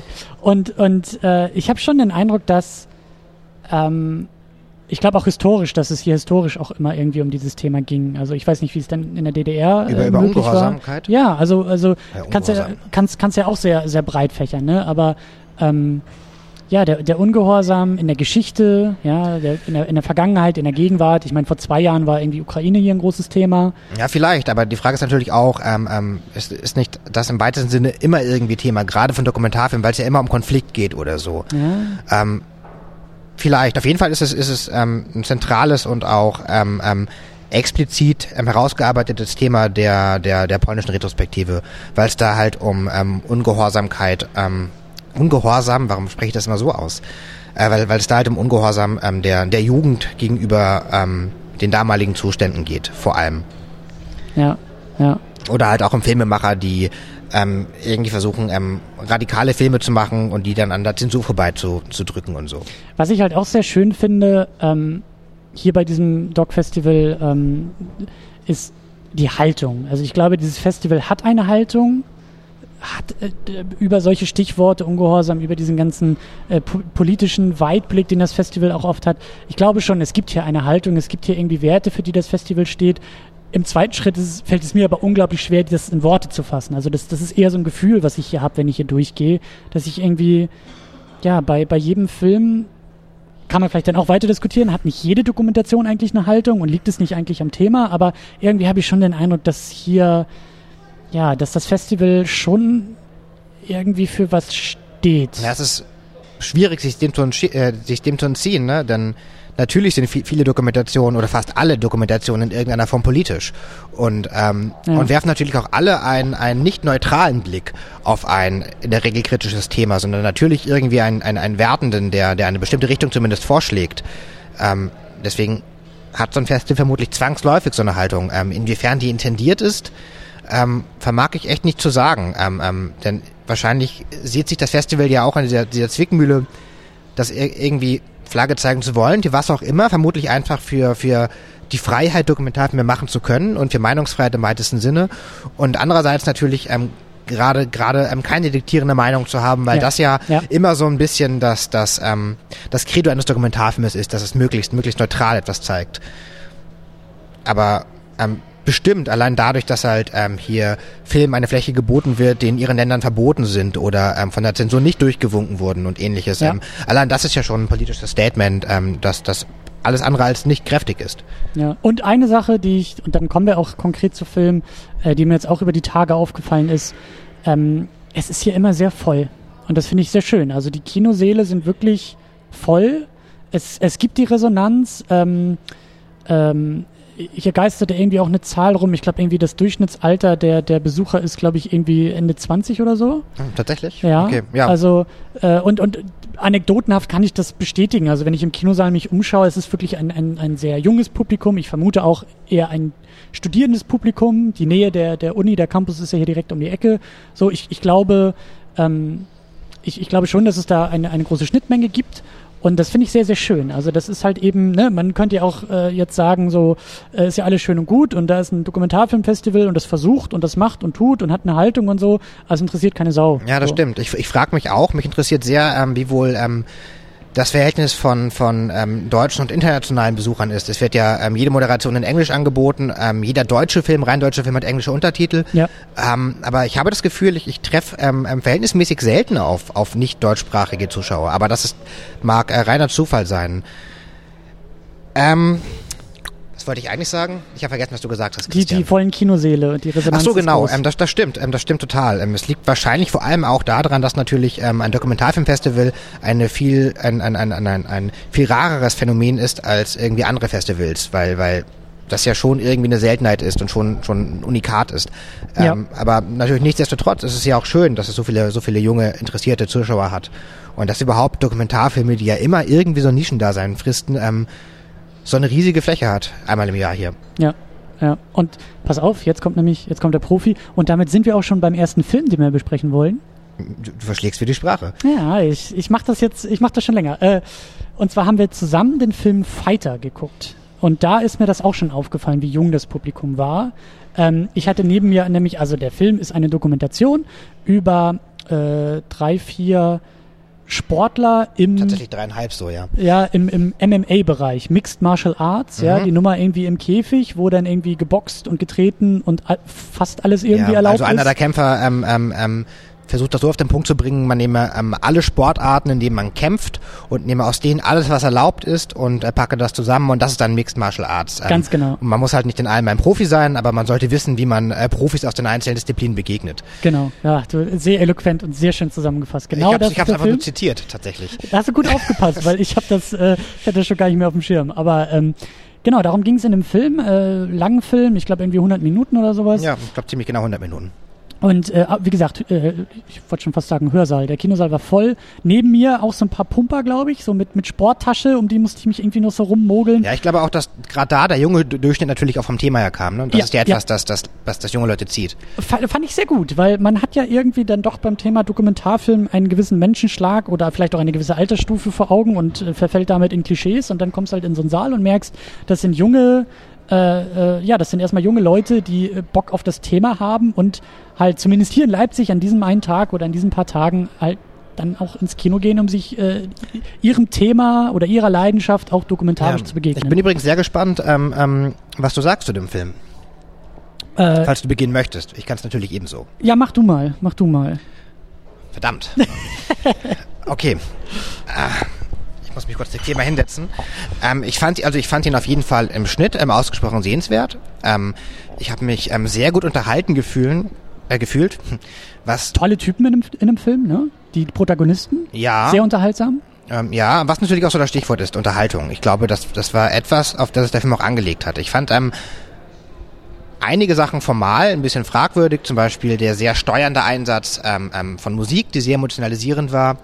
Ähm, die Idee, Kämpfe erfahrbar zu machen, indem zum Beispiel halt ähm, die Kamera ganz, ganz nah dran ist und verwackelt. Wenn jemand einen, einen Schlag ins Gesicht bekommt, dann kommt so halt so ein, so ein Tinnitus-artiges, leicht dumpfes Piepsen und so. Ähm, Sounddesign war mega wichtig, haben sie im Q&A auch erzählt, Ja. dass sie da nochmal nachvertont haben, damit Genau. die Schläge richtig schön klingen. Genau, und das sind halt so die Sachen, ähm, wo ich mir nicht sicher bin, wie ich das finde, ähm, weil es weil's immer so eine Spur weg ist im Dokumentarfilm, aber letzten Endes natürlich dazu beigetragen hat, dass der Film war, was er war. Ähm, dass man, natürlich wusste man von Anfang an, es, es endet dann, na klar, als quasi Finale mit Kämpfen und so und ähm, Trotzdem war ich überrascht, äh, wie sehr mir die Protagonisten über die Laufzeit ans Herz gewachsen sind und dass ich ähm, am Ende wirklich mitfieberte bei diesen Auseinandersetzungen und zusammenzuckte und ähm, Schläge auch irgendwie nachempfunden habe und, und es mir leid hat. Ähm, und ich, ich, ich, fand, ich fand ihn geschickt. Ähm, Er war mitreißend. ich fand ihn geschickt dahingehend, ähm, was er aus seinem Thema gemacht hat. Denn er hat einerseits ähm, die, die, die, die Protagonisten ähm, immer so ein bisschen ähm, im, im Zwiespalt natürlich zwischen dieser, ähm, die- diesem Klischeebild des, des harten Kämpfers, der im Käfig ist und, und anderen Leuten ähm, kräftig auf die Kauleiste haut, ähm, gezeigt und, und ähm, wie sie halt ähm, zu Hause sind, ähm, wie, Ja, wie sie, wie ja. sie, wie sie Ja. gemeinsam in der Küche sitzen und ähm, dann wird schon auf, auf fast entblößende Weise manchmal gezeigt, ähm, ähm, wie sie dann halt äh, auf eine kindliche Weise streiten, ähm, wer wie viel Gemüse schneidet oder wer Ja. Nutella essen darf und dann manchmal wirkten wie so, wie so wie das andere Bild des Geschehens, das man hat, nämlich wie, wie, nicht- wie nicht ganz so reife, eigentlich sehr kindliche Leute. Ähm, das hat mich manchmal ein bisschen peinlich berührt, weil ich halt wusste, die Protagonisten sitzen in diesem Kino und das Kino lachte über sie, hat an, an ganz vielen Stellen offen über sie gelacht, sehr herzlich. Ähm, ähm, was, was, was in mir ein Unwohlsein. Hattest du denn das Gefühl, dass die da vorgeführt werden? Ähm, an, ein, an einigen Stellen tatsächlich schon. Ähm, Okay. ähm, dass ähm, ich finde ich finde aber auch, dass sich das nach und nach ein bisschen ein bisschen ausgeglichen hat, weil man ähm, mehr von ihnen kennenlernte und weil immer mehr Seiten gezeigt wurden. Letzten Endes ähm, ähm, hat der Film es sich zum Glück verkniffen, ähm, ähm, zu sagen, so und so sind die Leute, sondern hat ähm, ganz viele ähm, verschiedene Situationen und, und ähm, auch verschiedene Charakterzüge der Protagonisten ähm, da, ähm, vorgestellt, aber nicht den Versuch gewagt, sie dann irgendwie ähm, zusammenzubringen, um dann eine endgültige, ein endgültiges Urteil über sie zu fällen. Ich fand den Film sehr interessant, weil, weil das für mich auch eine Geschichte von ähm, Menschen, von, von, von Leidenschaft, also von, von willensstarken Menschen war. Der eine mehr als der andere vielleicht, aber so dieser Ehrgeiz, Ehrgeiz war ein großes Thema dabei. Die haben ja alle hart trainiert und hart irgendwie ihr Gewicht äh, unter Kontrolle versucht manchmal zu halten. Bei dem einen klappt das, glaube ich, ein bisschen schlechter Ja. als beim anderen. Aber die haben auch echt gelitten so und das fand ich, das fand ich halt auch sehr interessant, diesen diesen Spirit, der da sehr wahrscheinlich dann ja auch im Sport irgendwie drinstecken Ja, muss. vor allem so angesichts der, der Perspektivlosigkeit, Ja. ne, weil die damit einfach kein Geld verdienen Ja. und ähm, wie bei teilweise keinen Respekt bekommen. Und wie bei jeder Sport hat man natürlich dann irgendwann an Mitte 30 einfach zum alten Eisen gehört. Und Ja. man hat vielleicht nur das gemacht und steht am Ende da. Und Ja. ähm, es bringt nichts, das in den Lebenslauf zu schreiben oder so, sondern man macht dann halt weiter Nachtschicht in irgendeinem Getränkeladen. Ja, genau. Und, und auch sehr interessant, wie der Film dann eben, ähm, wie der Film manchmal bricht. Also hast du, hast du auch gerade eben erwähnt, diese, da, da gab es so einen Schnitt, der mir, der mir so im Gedächtnis geblieben ist. Also ich glaube, am Anfang war es irgendwie Trainingssituation, ne, so harte Kerle, harte Männer, harte Schläge und dann gibt es so einen harten Schnitt danach und auf einmal steht hier irgendwie der 32-jährige, sehr eloquente äh, äh, Star unter diesem, unter diesen Protagonisten steht auf Big einmal in Daddy. seinem Big Daddy steht auf einmal in seinem Wohnzimmer und muss seine Unterwäsche zusammenlegen. So. Ja. Und ähm, ist, das ist überhaupt nicht mehr irgendwie hart oder groß oder, oder Glamour oder Ehrgeiz, sondern das ist dann sehr banal. Ich fand es Ne? auch sehr, sehr schön, ähm, ähm, wie dort gezeigt wurde, wie mit Männlichkeit umgegangen wird. Nämlich, Ja. dass es überhaupt gar keine Berührungsängste unter diesen Leuten gibt. Dass sie sich, dass jemand frustriert fragt, gehen wir jetzt zusammen duschen und das nicht irgendwie ähm, weiter kommentiert wird. Und Ah, Warst du beim Q&A noch dabei? Ich glaube, du bist, ihr ähm, seid früher ich bin, rausgegangen, ich oder? bin, ich habe zweieinhalb Fragen mitbekommen. Dann muss ich zum nächsten Film. Weil eine Frage oder, oder irgendwie hat sich das so rausgeperlt beim Q&A, dass halt, äh, es war eine Filmemacherin ja, also Ja, ja. Eine, eine, eine Regisseurin, die den Film gemacht hat. Die ja vorher auch schon quasi Männerbild im Film thematisiert Genau, hat. genau. Die kam aus dieser Perspektive, was ist eigentlich der moderne Mann? Oder, oder was, was, ja, was ist der Da Mann meinte sie ja, es wurde Kritik geäußert, dass gerade Genau. dieser, dieser moderne kämpfende Mann nicht thematisiert wurde, woraufhin Genau. sie dann wohl das, das den Okay, Film gemacht hat. dann hast du es doch noch mitgekriegt. Deswegen, ich fand es sehr interessant. Ich habe das nämlich beim Gucken auch irgendwie gesehen, diese, dieses Rollenbild und Männlichkeit und so weiter und so fort. Und dann fand ich das eben sehr interessant, dass sie ähm, das dann, also dass das tatsächlich auch so ein Antrieb von ihr irgendwie mal war oder dass das halt so offensichtlich damit rein Ja, man hat auf, ähm, im, im, glaube ich, und das meine ich auf die, die beste aller nur verstehbaren Weisen, das, das meinte auch ein Freund zu mir, der neben mir saß, man, man sah, dass, dass es eine Frau ist, die diesen Film gemacht hat, weil es einen bestimmten, Ja. einen, einen, einen, einen bestimmten, ähm, sehr, sehr, ähm, hm, ich weiß auch nicht, also einen, einen, einen relativ neutralen Film zumindest, was, was, was das Kämpfen und so angeht, geliefert hat.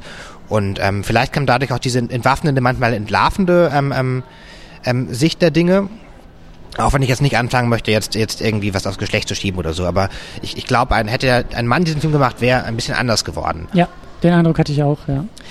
Lass uns vielleicht noch ganz kurz ähm, über ein paar Filme sprechen, die nur du gesehen hast. Ein paar Filmempfehlungen, die, die du, glaube ich, äh, sozusagen ausmachen würdest, weil wir müssen bis auf die Uhr gucken. So, das nächste Screening ist auch schon wieder gleich irgendwie. Und äh, wie es so ist, man hetzt von einer, von einem Termin zum anderen. Äh, erzähl mir vor allen Dingen ähm, äh, zu dem Film Cities of Sleep etwas, weil den habe ich verpasst. Den wollte ich gucken und dann war ich aber selber zu sleepy und das wäre meine letzte Vorstellung gewesen und dann habe Ja. ich die gestrichen. Ja, ja, das, das war auch der letzte Film, den ich gesehen habe äh, vor zwei Stunden. Deswegen habe ich noch relativ frisch Mhm. ähm, parat. Und es stimmt nicht, es war der vorletzte. Ähm, ähm, ja, dort ging es halt ähm, um äh, Leute in es, es ging um darum eigentlich in erster Linie, wie, wie ist Indien, wie ist Delhi ähm, ähm, bei Nacht und, und zwar ähm, im, im Bereich der Armen und Obdachlosen.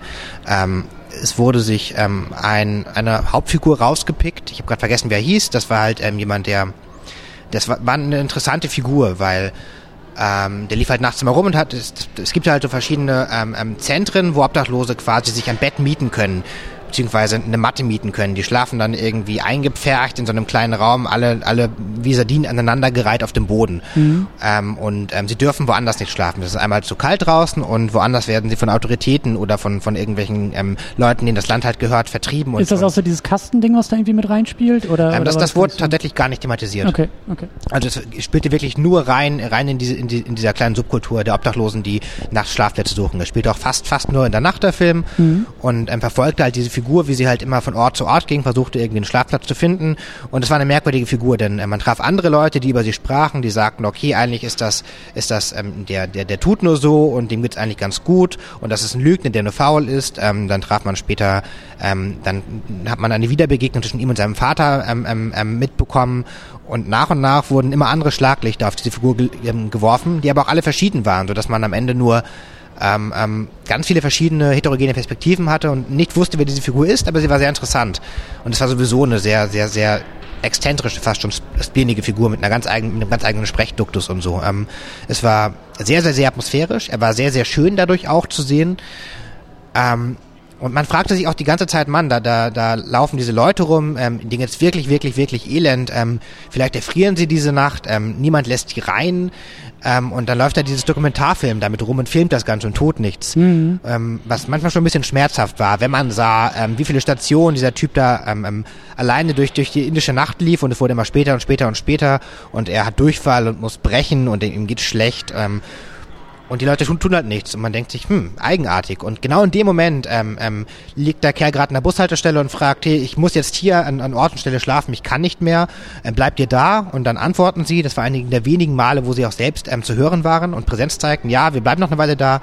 Und dann meinte er noch, ihr, ihr ähm, filmt ja nur, aber ihr helft mir auch, ja aber ihr helft mir auch Wow. nie.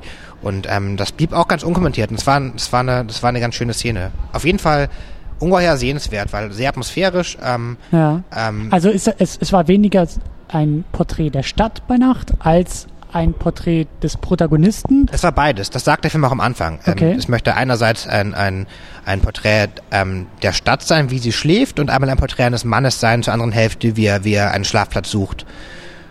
Ähm, und das war auch beides sehr, sehr, sehr gelungen. Es war beides gleichzeitig. Ähm, und es hat einen für die Zeit, die er lief, in sehr, sehr tief in diese Welt ähm, geworfen. Und es war nicht so unglaublich elend, wie es jetzt klingt. Es war schon sehr, Mhm. sehr elend, aber ähm, gleichzeitig auf eine merkwürdig positive Weise, die, die ich noch gar nicht so richtig gegründet hat, habe, auch, auch ähm, faszinierend und, und ähm, spannend, weil es eine ganz eigene Subkultur ist, die ähm, gar nicht so sehr in ihrem Leid sitzt, sondern, sondern ähm, das ist halt ihr Leben und sie kennen es nicht anders und ähm, sie haben trotzdem irgendwie Freude und feiern zusammen. Hm. Auch wenn es natürlich letzten Endes alles ganz furchtbar ist. Also wenn du die Gelegenheit noch hast, schau ihn. Ähm, ich glaube, da gibt es entschieden schlechtere ähm, ähm, Filme, die du gucken kannst. Ja, ich habe mich auch geärgert, dass ich das irgendwie dann doch nicht mehr geschafft hatte. Aber, Aber ich glaube, das ist doch einer der Filme, die man ähm, irgendwann auf Art oder so sehen können wird, weil es halt schon ein größerer Film war. hm. schön, ja. Ja, ich glaube, uns rennt wirklich die Zeit weg. Wir sollten, glaube ich, hier jetzt schon irgendwie langsam den Sack zumachen. Ähm, Okay, sonst, sonst versuche ich nur noch kurz zu sagen, falls irgendjemand die Gelegenheit irgendwann haben sollte. Ähm, ich hatte eigentlich äh, zwei absolute Highlights. Das Mhm. eine war, ach, ich spreche es bestimmt wieder falsch aus, ähm, äh, Furusato, ähm, ein, ein Film über, über ähm, Post ähm, äh, Fukushima. Ähm, da ging es um, um eine Stadt, also es quasi es gibt so einen 30 Kilometer Radius um Fukushima herum. Mhm. Der wird gezogen. Innerhalb dieses Radius ähm, ähm, darf niemand rein. Das ist halt quasi immer noch noch ähm, tödliche Zone. 30 Kilometer. Genau. Und außerhalb dessen leben halt Menschen wie immer. Und ähm, es gibt eine Stadt, durch die geht dieser Radius durch. Und die ist halt halbiert. Und das, ähm, der Film hat ein, ein wunderschönes, ähm, ästhetisches, mächtiges, ähm, bedrückendes, aber auch, auch ähm, ähm, ganz viel erklärendes Porträt ähm, ähm, der japanischen Bevölkerung ähm, um diesen Bereich herum gemacht, ähm, wie, es funkt, wie sie funktioniert, wie sie die Sachen sieht, ähm, wie sie gezwungen ist, ähm, das alles irgendwie zu verdrängen und, und klein zu spielen, damit sie weiter leben kann. Und der Film hat fast alles richtig gemacht und ähm, war alles auf einmal, nämlich, nämlich erschütternd, aber auch wunder wunderschön und ästhetisch berauschend ähm, und sehr, sehr, sehr klug. Und, und es ist wirklich, ähm, es sei jedem ans Herz gelegt, ähm, zu, zu versuchen, irgendwie diesen Film zu gucken. Wie hieß er? Furusato. Genau, Furusato. Ja. Und das andere war, war ein Double Future von Holy, von, von, von ähm, Golden God, nee, Holy God. Und, Convictions. glaub und ich. Convictions, genau. Ähm, ja, ähm, zum ersten möchte ich gar nicht viel sagen. Das war ein Kurzfilm von, von fast 20 Minuten, ähm, der ganz, ganz, ganz prächtig war und auf dem Punkt inszeniert und einfach ähm, wahnsinnig, wahnsinnig gut montiert, obwohl er nur aus drei sehr langen Szenen bestand. Ähm, da hat die Regisseurin sich selbst quasi immer gefilmt, ähm, wie sie, wie sie aus ihrem Leben erzählte, was, was ja das Schlimmes widerfahren ist, wie sie nach Moskau fliehen musste. Ähm, die zweite Szene war, wie sie mit ihrer Großmutter zusammen am, am Tisch sitzt und versucht, das zu reflektieren, was aber nicht klappt. Und die dritte war ein paar Monate später, wie ihre Großmutter tot ist und aufgebahrt ähm, ein Zimmer weiter ist. Und es war auch ähm, schwer, die dann quasi im Q&A zu sehen, wie, wie, sie, wie sie halt davon berichtet. Und ähm, das zweite war ein Film über ähm, russische Kriegsverweigerer, die halt auch, auch Ah, von dem habe ich auch schon genau, gehört. auch wie ja. bei uns natürlich Wehrdienst verweigern wollen. Und dann, In der Gegenwart, ne? Jetzt genau, in der Gegenwart, genau, genau, genau, äh, im Jetzt. Die Wehrdienst verweigern wollen und halt auch bei uns einen förmlichen Antrag stellen, sagen, ich möchte lieber ähm, ähm, Sozialarbeit machen. Ja. Und der wird halt partout abgelehnt dort ähm, in Russland und dann müssen die sich dem entweder beugen oder die Kraft aufbringen, ähm, den juristischen Weg zu gehen und quasi vor so eine Kommission zu treten von acht, neun Leuten aus verschiedenen Bereichen, so ein Gremium, ähm, wo sie dann ähm, ausführlich ihre Gründe ähm, vortragen, weshalb sie das nicht machen. Und der war Und geht sowas durch? Ja, Oder ist das ähm, so ein Scheinprozess, bei dem nee. am Ende sowieso das Ergebnis Ähm, es, es, es geht durch, es ging bei fast allen durch. Also es wurden halt verschiedene Leute Mhm. gezeigt, so verschiedene Jugendliche gezeigt, die, die das gemacht haben. Es waren alle schillernde Persönlichkeiten, ähm, die manchmal ganz, ganz verträumt ähm, ähm, sagten, weshalb sie pazifistisch sind, manchmal literarisch begründet, weil sie halt ähm, durch, durch Dostoevsky und, und ähm, ganz viele verschiedene Leute, ähm, ähm, die auch Pazifisten waren, dazu gebracht wurden, ähm, manchmal auch persönlich begründet, weil sie halt ähm, ähm, in ihrer Vergangenheit ähm, irgendwelche einprägenden Erfahrungen hatten. und es war und es war ein unglaublich witziger Film überraschenderweise, ähm, weil egal wer vorsprach, die, die Leute wurden, ja. wurden wurden sprachlos gemacht, die da saßen aus verschiedenen Gründen. Ähm, und es war, war sehr lehrreich und sehr klug gemacht. Es war vor allem aber sehr, sehr witzig, was ich gar nicht gedacht hätte, dass man, dass man wirklich ähm, so viel mit und über Leute lachen kann, ähm, die tief in diesem Thema verstrickt sind. Also auch, auch sehr sehenswert, war auch eine meiner, einer meiner Highlights. Sehr schön. Ja, dann machen wir hier den Sack zu und sprinten gleich ins nächste Kino weiter. Gibt es noch irgendwas, was du pluggen willst? Gibt es noch irgendwelche selbst Werbung an dieser Stelle? Oder? So, naja, jedes Mal, wenn ich Gast war, habe ich ja erwähnt, dass ich für Sci-Fi Filme Netz schreibe. Ähm, das im Augenblick ein bisschen, ein bisschen unregelmäßiger leider, weil ich, weil ich unglaublich viel um die Ohren habe, aber ich tue es noch. Science Fiction, wie der Name schon sagt. Ist ja, ja, Thema genau. So ein, so, ein, so ein schnöder Blog über Science Fiction Filme und Serien. Ähm, nö, sonst, sonst will ich mich hier gar nicht beweihräuchern. Alles klar. Außer mich vielleicht dafür entschuldigen, dass ich so ein bisschen neben mir stehe. Ich bin dehydriert und ähm, verkatert und ohne Schlaf und halt ein typischer Festivalgänger am fünften Tag, am vierten Tag. Ansonsten ja. ähm, danke, dass ich wieder zum wiederholten Male über viele Jahre verteilt ähm, ähm, eingeladen wurde, ähm, dein, dein Podcast als ähm, mein Sprachrohr zu nutzen und mich von dir moderieren zu lassen. Ja, vielen Dank, dass du diese Einladung wiederholt annimmst und äh, mit Freuden. Ja, sehr schön. Und dann äh, ja machen wir hier zu und irgendwie wird es aber noch in dieser Sendung weitergehen. Also äh, genau. Ja. Tschüss. Ciao. Und an dieser Stelle noch ein kleiner äh, Nachtrag zu der Diskussion mit Martin. Ich meinte nämlich eine ganz andere Pizzeria als er. Es ist nämlich die Pizzeria Il Corso in Leipzig. Also wer da irgendwie mal ähm, Bock auf Pizza direkt neben dem äh, Sinister hat, äh, schaut mal da rein. Hat mir wirklich gut gefallen. Und nein, ich werde nicht dafür bezahlt, das zu sagen. Es war wirklich eine geile Pizza. Ich weiß auch gar nicht mehr, warum wir auf einmal dann über Essen geredet haben. Aber egal. Ähm, ja, und damit kommen wir auch langsam zum, zum Abschluss äh, des, des Festivals. Es gibt noch äh, anderthalb Tage danach, äh, also den, den Freitag und den Samstag. Äh, der Freitag war dann doch auch noch einigermaßen voll bei mir, den habe ich auch noch gut mitgenommen. Ich habe vorher auch noch, da bin ich gar nicht mehr dazu gekommen, mit, mit Martin direkt drüber zu quatschen. Ähm, es gab eben einen äh, Virtual Reality Bereich äh, im Rahmen des Doc Festivals, also auf dem Marktplatz hatten die so eine so eine Kuppel aufgebaut und äh, da konnte man sich dann eben diese Samsung, nee, wie heißt die, Samsung VR, also Samsung äh, Virtual Reality äh, Geschichten, die irgendwie übers Telefon, dann kannst du ein Telefon reinstecken und dann ist eine Brille, dann setzt das auf und so. Ich war am Anfang auch ein bisschen skeptisch, ich hatte sowas noch gar nicht auf. Äh, funktionierte aber, funktionierte ganz gut. Äh, war für mich als Brillenträger ein bisschen tricky, weil mit Brille dann irgendwie, hm, kommt noch ein bisschen Licht durch die, durch die VR-Brille dann wieder rein, weil, naja, nicht perfekt, aber es war wirklich, es ging wirklich. Und dann hatte ich eben so eine Brille auf, hab mir das zehn Minuten angeguckt, ähm, also es gab so eine zehn Minuten Doku da drin. Das war irgendwie aus der Perspektive eines, eines Frühchens, eines neugeborenen Babys und dann, ähm, hat man da halt so neun Minuten, so mehrere Szenen, ähm, ja, so mit den Eltern gehabt, dass die, also man kommt irgendwie aus dem Kreissaal und die Krankenschwestern laufen um einen herum und man kann natürlich dann jederzeit den Kopf so zur Seite drehen und dann irgendwie nach oben und nach unten und dann guckt man halt hier und guckt man halt da und das ist, äh, es war schon ganz nett, es war schon ganz interessant, ähm, war, wie gesagt, so ein großer Demo-Bereich, ähm, hat mich dann aber doch eher ich will nicht sagen bestätigt, weil das war ja wirklich nur so ein, so ein das, also es war eine Anekdote, was man da irgendwie, was, was, was ich da rausgezogen habe, ne? Aber ähm, ich glaube, das ist irgendwie ein bisschen sinnvoller, äh, also es funktioniert für Film. Dokumentarfilm kann, glaube ich, ganz besonders davon leben. Ähm, aber ich glaube, also mir hat in dem Moment auch ein bisschen das Interaktive einfach gefehlt.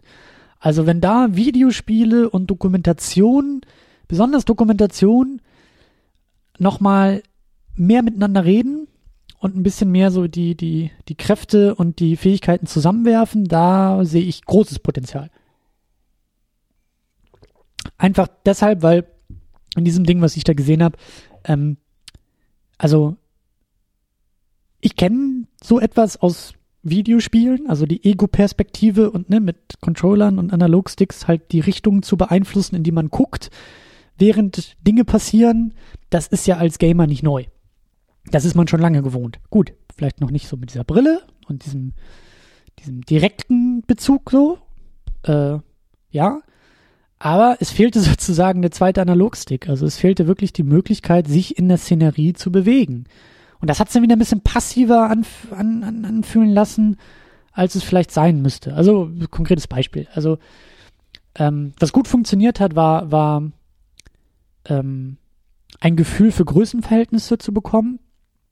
Ähm, weil man liegt da halt eben äh, sozusagen in dieser Ego-Perspektive in so einem, in so so Bett, in so einer, in so einer, in so einer Brutkapsel sozusagen. Und dann gibt's halt so mehrere Szenen, dann stehen auf einmal die Eltern vor diesem Bett und sind natürlich sehr besorgt. Und die Krankenschwester redet mit den Eltern. Und man hat halt die Möglichkeit, überall in einem Raum zu schauen. Und dann gibt's halt immer so Schwarzblenden, um zu signalisieren, so jetzt kommt die nächste Szene, also keine harten Schnitte, was glaube ich auch ganz sinnvoll ist, einfach, also ich weiß nicht, also das geht wahrscheinlich nicht in diesem VR-Kontext, weil man sich dann wahrscheinlich den Magen komplett umdreht, wenn hart geschnitten wird und man sich irgendwie neu orientieren muss. Aber neue Szene, auf einmal ist irgendwie im Nachbarbett äh, noch ein Brutkasten und dann ist da auf einmal eine andere Person im Raum und das ist dann anscheinend die Mutter dieses anderen Säuglings und gibt's wieder so eine Schwarzblende und dann ähm, blendet es halt wieder auf und auf einmal äh, liegt man in einer ganz anderen Position im Raum, schaut auf diese Frau, diese andere Frau, die halt ein Baby im Arm hält und die unterhält sich. Und man merkt, das geht sozusagen so über diese eigene Perspektive hinweg und dann habe ich mich halt umgedreht und auf einmal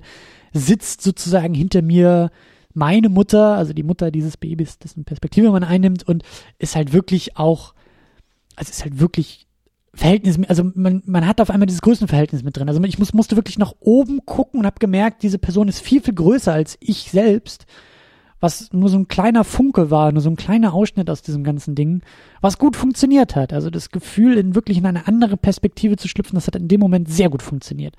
Den Rest des Filmes war es dann irgendwie, war es ein bisschen glorifizierter Kameramann. Also ich durfte halt immer dahin gucken, wo mich der Film sozusagen hat hingucken lassen.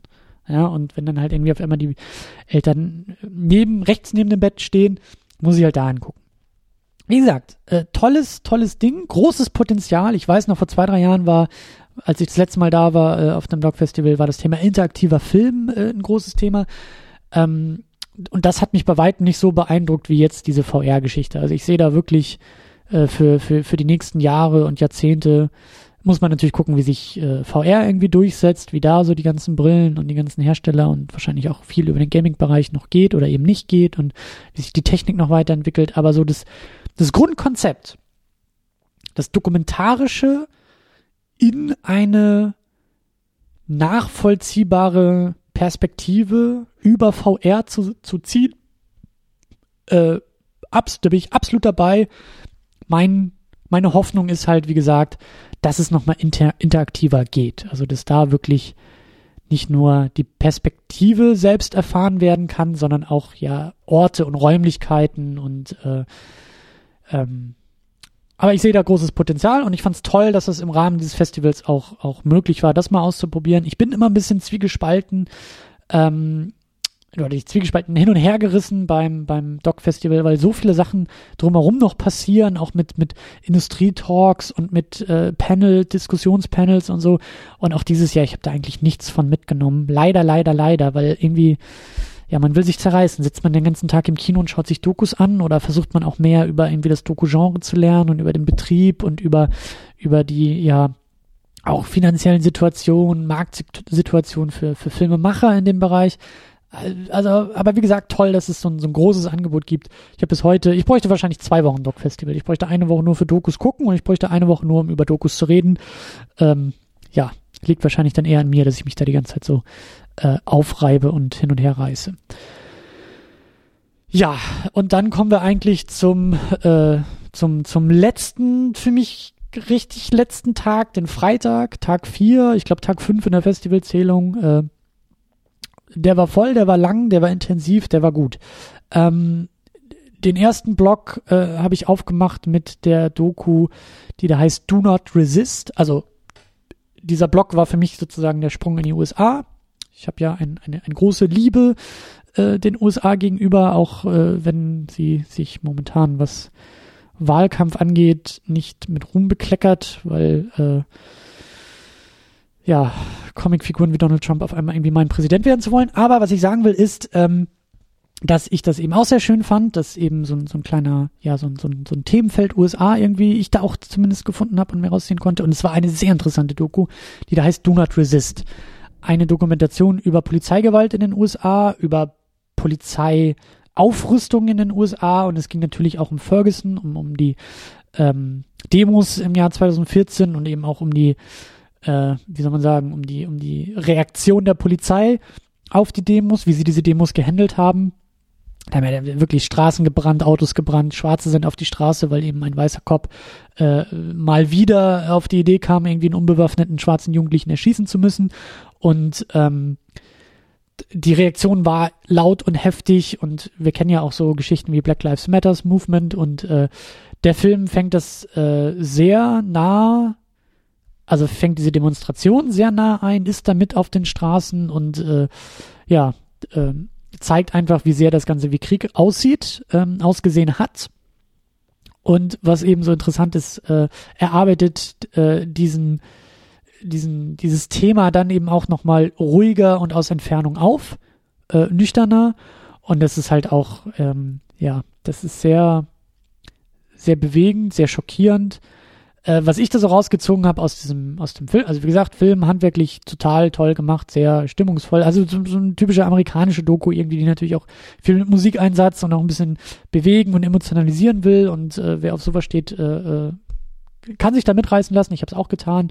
Wem das äh, sauer aufstößt bei Dokus, der wird auch da irgendwie, glaube ich, eher zwiegespalten rausgehen. Aber es ändert nichts an der Tatsache und an den Fakten, die da, die da aufgezeigt werden. Und es ist interessant, es ist schockierend zu sehen, dass die USA sozusagen die, die militärische Aufrüstung, die sie nach außen hin in den letzten Jahren aufgezogen haben, durch so Sachen wie im Afghanistan- und Irakkrieg, äh, jetzt auf einmal nach Hause holen. Also die Kriege sind vorbei und das, äh, äh, wie soll man sagen, die, die Rüstung ähm, kehrt nach Hause, steht da jetzt rum, kostet teuer Geld. Also das sind wirklich so gepanzerte Mini, ja, Mini-Panzer, also so, so, so Panzer, gepanzerte Trucks, also wirklich monströse Maschinen, die, die eben nicht irgendwie so ein kleiner Polizeiwagen sind, sondern wirklich fette, fette, fette, fette Geräte, die einfach schon imposant aussehen.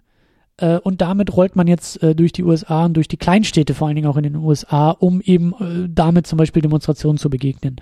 Und das ist klar, dass sowas auch, auch die, auch die Leute, also da sind, da sind SWAT-Teams unterwegs, die bis unter die Zähne bewaffnet sind, mit irgendwie Helm und Weste und wirklich aussehen, als ob sie gleich in den Irak, äh, äh, also Straßenkampf irgendwie im, in, in Bagdad irgendwie äh, äh auszuführen haben und die ziehen aber irgendwie durch die durch die Straßen von amerikanischen Kleinstädten und das ist das Paradoxe, um da halt irgendwelche vermeintlichen Drogendealer, die sich dann aber nur irgendwie als Privatkonsumenten rausstellen, um die hochzunehmen in einer Montur, in einer in einer Gestalt, in einem Auftreten, das halt überhaupt nicht mehr verhältnismäßig ist. Und dann eben auch noch so diese Rassengeschichte mit dazukommt, dass halt überwiegend weiße Polizisten in diesen Dingern sitzen und da dann irgendwie mein Call of Duty irgendwie zu spielen und dann irgendwie in die amerikanischen Vororte, in die, in die äh, ärmeren Vororte auch irgendwie marschieren, wo dann irgendwie schwarze Familien sitzen und die da irgendwie erstmal Fenster einschlagen und das halbe Haus demolieren, um erstmal irgendwie ein bisschen einzuschüchtern und dann irgendwie die Leute da rauszuziehen. Und das hat der Film eben auch so absurd gezeigt, dass dann wirklich so ein SWAT-Team da unterwegs war und man denkt wirklich, also so Stimmung aufgepitcht, so in diesem Truck, ja, es geht wirklich jetzt gleich los, es geht aufs Schlachtfeld. Dann dauert der Einsatz keine fünf Minuten und äh, die ziehen halt wieder ab, die Polizei übernimmt und sucht dann verzweifelt nach dem, nach dem vermeintlichen, ja, äh, kiloweise Gras, was halt irgendwie nicht gefunden wurde und die versuchen dem auch noch irgendwas in die Schuhe zu schieben. Und sie sind froh, als sie dann irgendwie so, so zwei Joints finden, ähm, um, um ihn da irgendwie dingfest zu machen, den, den Verdächtigen. Und äh, wie gesagt, also wahnsinnig interessant. Das ist ein kompletter Industriekomplex, der, der da auch aufgezogen wird. Also das Militär äh, ver, ver, verkauft oder, oder ja, verkauft über Kredite, die das Militär dann auch sozusagen irgendwie gewährt, der, der, der Polizei, äh, diese, diese wahnsinnig teuren Kriegsmaschinerien, diese Kriegsgeräte, diese Kriegsfahrzeuge, weil die halt, wie gesagt, rumstehen und halt dem Steuerzahler auch Geld kosten würden. Und das ist halt, also, das ist absurd. Das ist absolut absurd und äh, da be be be be bewahrheiten sich eben sämtliche Klischees, die man halt gerade in Deutschland irgendwie von den USA hat. Und ähm, ja, wie gesagt, tolle Doku, weil sie das mal aufgezeigt hat, aber äh, auch heftiges Thema und ähm, äh, ja, ich, also Do Not Resist heißt die Doku und ich glaube, allein durch die, durch die Production Values hat die auch eine Zukunft vor sich.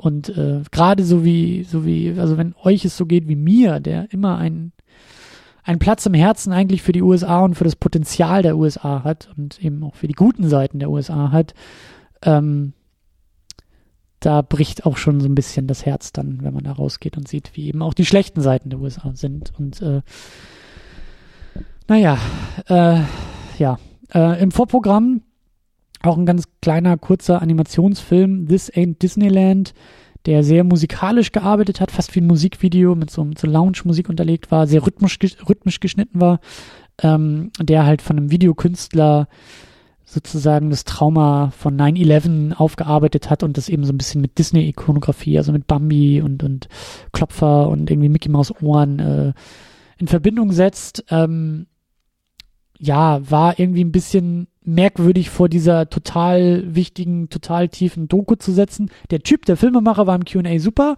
super sympathisch und hat echt gute Sachen gesagt und also er war interessanter als sein Film und äh, fand ich von der Programmierung her ein bisschen, ein bisschen merkwürdig, weil das wirklich, ähm, also das, das hat thematisch nicht gepasst. Also nur weil irgendwie beides über die USA ist, muss man es nicht irgendwie zusammen zeigen, weil wie gesagt, das eine eher Videokunst war und das andere halt äh, krass politische Doku. Also naja, aber ähm, dann auch wieder mit Christian zusammen, aber leider hatten wir keine Zeit, es noch zu vertonen.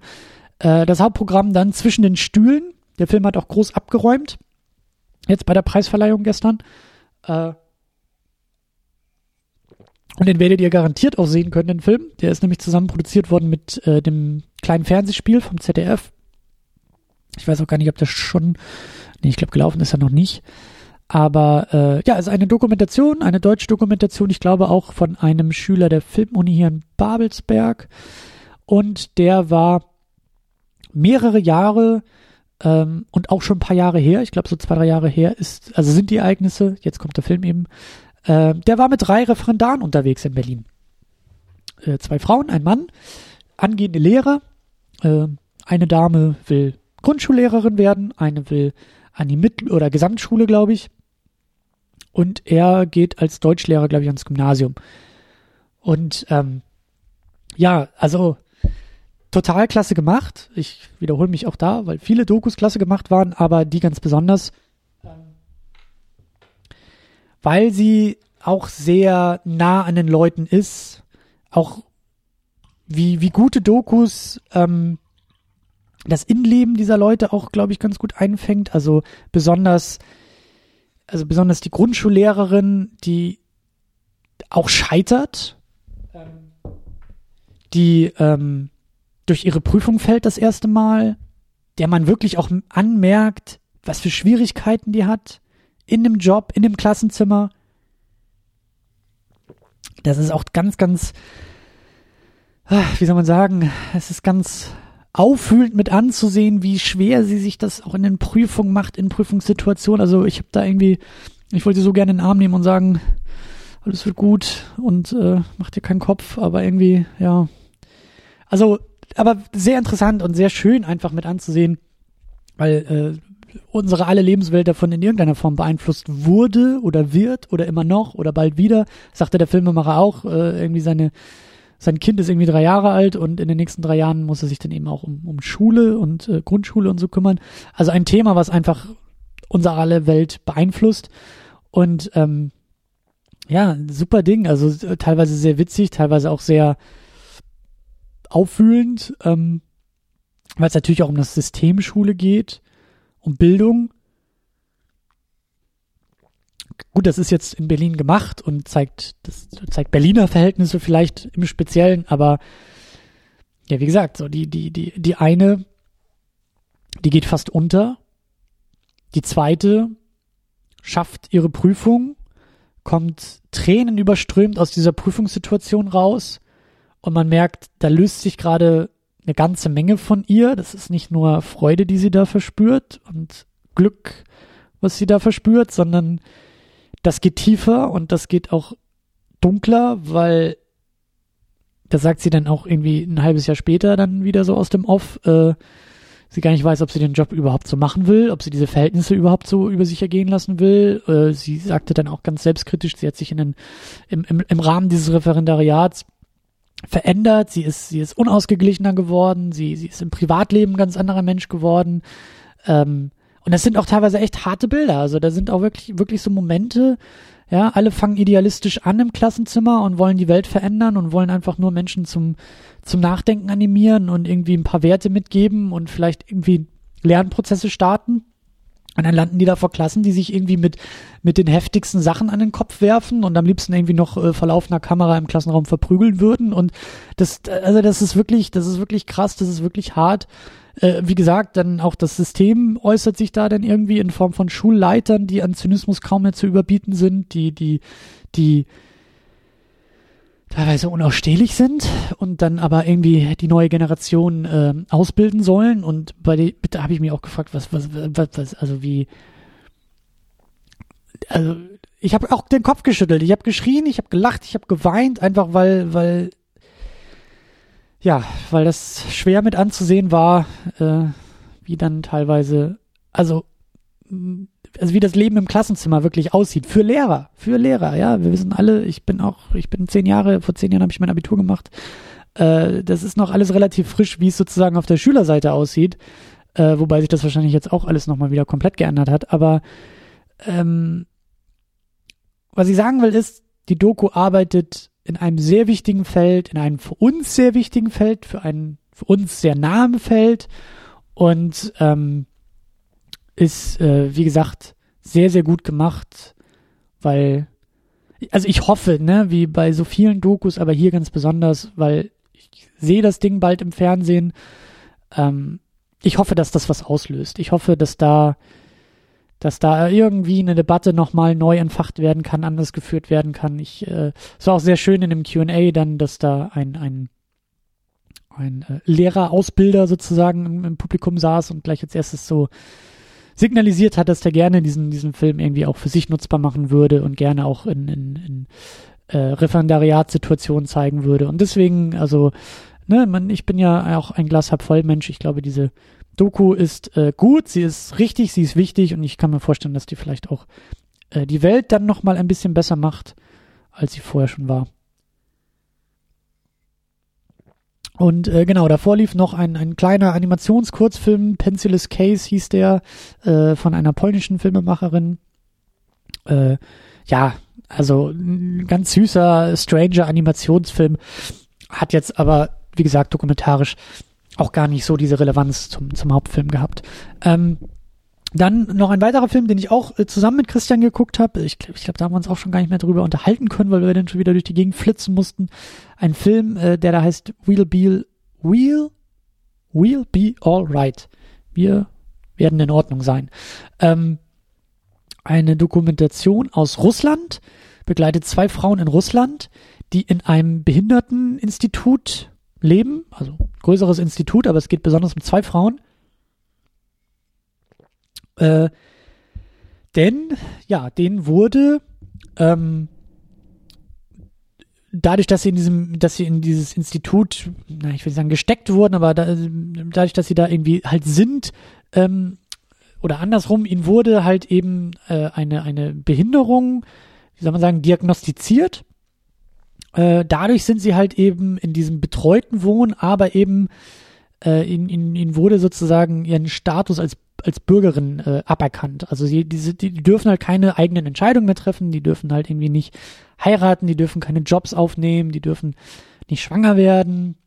Also die, die, die sind halt von Grundrechten bera beraubt. Die sind, diese Grundrechte sind ihnen aberkannt worden, sagen wir es mal so. Ich dachte auch am Anfang, dass das irgendwie alles politischer wird. Ich dachte, dass Putin da irgendwelche Dissidenten oder, oder, oder Troublemaker irgendwie abschiebt, um, um, äh, um, um die ruhig zu stellen. Aber das Ding ist halt eben, und das, das, macht das Ganze halt irgendwie, also auch wieder äh, toll bei dieser Doku, bei Dokus, ne, dass man so mit den eigenen Erwartungen das damit auch gebrochen wird, weil ähm, ja, die sind halt ähm, als, also besonders die eine, als junge Frau, als, als junges Mädchen, irgendwie mit neun Jahren, äh, ähm, von zu Hause weggekommen, irgendwie dann dahin, äh, von ihrer Mutter geschlagen, irgendwie ein paar Mal von zu Hause weggerannt, ein paar Mal, glaube ich, auch dann im, im, im äh, im, was ist das denn ja so im, im ähm,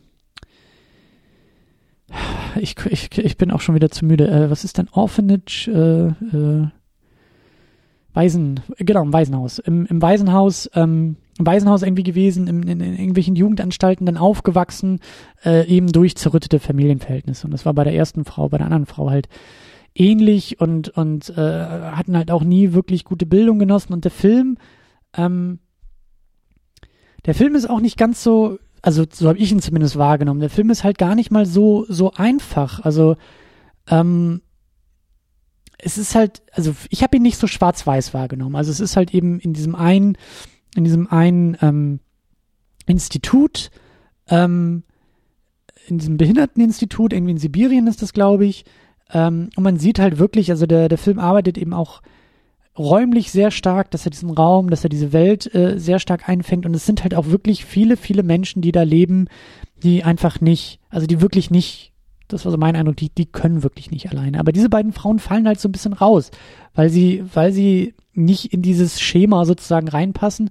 Aber äh, sie versuchen auch da rauszukommen. Und das ist auch interessant, weil es halt um dieses eine, also in diesem einen Institut ist das wohl möglich.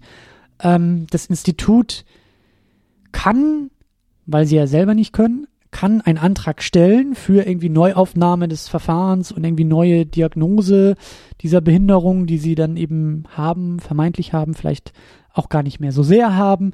Und ähm, die müssen sich dann vor Gericht irgendwie auch erklären und verteidigen. Und es ist halt so ein ganzer Prozess, der da aufgerollt wird. Und ähm, der, der Film begleitet das, glaube ich, auch vier, fünf Jahre. Ähm, die eine schafft es dann raus. Bei der zweiten haben wir im QA gehört, dass sie es dann auch nochmal rausgeschafft hat. Ähm, ja, und das ist aber schon auch echt, ja, das ist schon, also der Film lädt natürlich auch zum Nachdenken ein, aber ich finde es eben auch ganz, ganz toll. Der ist gar nicht schwarz-weiß und einfach und plakativ gemacht, weil es auch teilweise dann echt Situationen gibt, ähm, bei denen man echt auch ein bisschen Angst um die Frauen hat und sich fragt, also können die nach 20 Jahren in, in, in, in einem in einer Entmündigung, ja, in kompletter Entmündigung aufgewachsen, ähm, können die alleine? Wie gut können die alleine? Und das ist halt, das finde ich sehr, sehr, sehr, sehr gut an dieser Doku. Sehr, sehr, sehr stark gemacht. Deswegen ein bisschen schade. Hätte man eigentlich danach noch richtig gut ähm, zerpflücken und auseinander diskutieren können. Aber ähm, ist dann halt eben auch Filmfestival. Man muss dann wieder schnell weiterspringen und äh, ich bin dann halt weitergesprungen, sozusagen ins Doppelpack Syrien. Da ging es dann eben im Hauptfilm The War Show, also die Kriegsshow. Ähm, ein Film von, von äh, einer syrischen Filmemacherin, die, glaube ich, 2009 schon angefangen hat zu dokumentieren.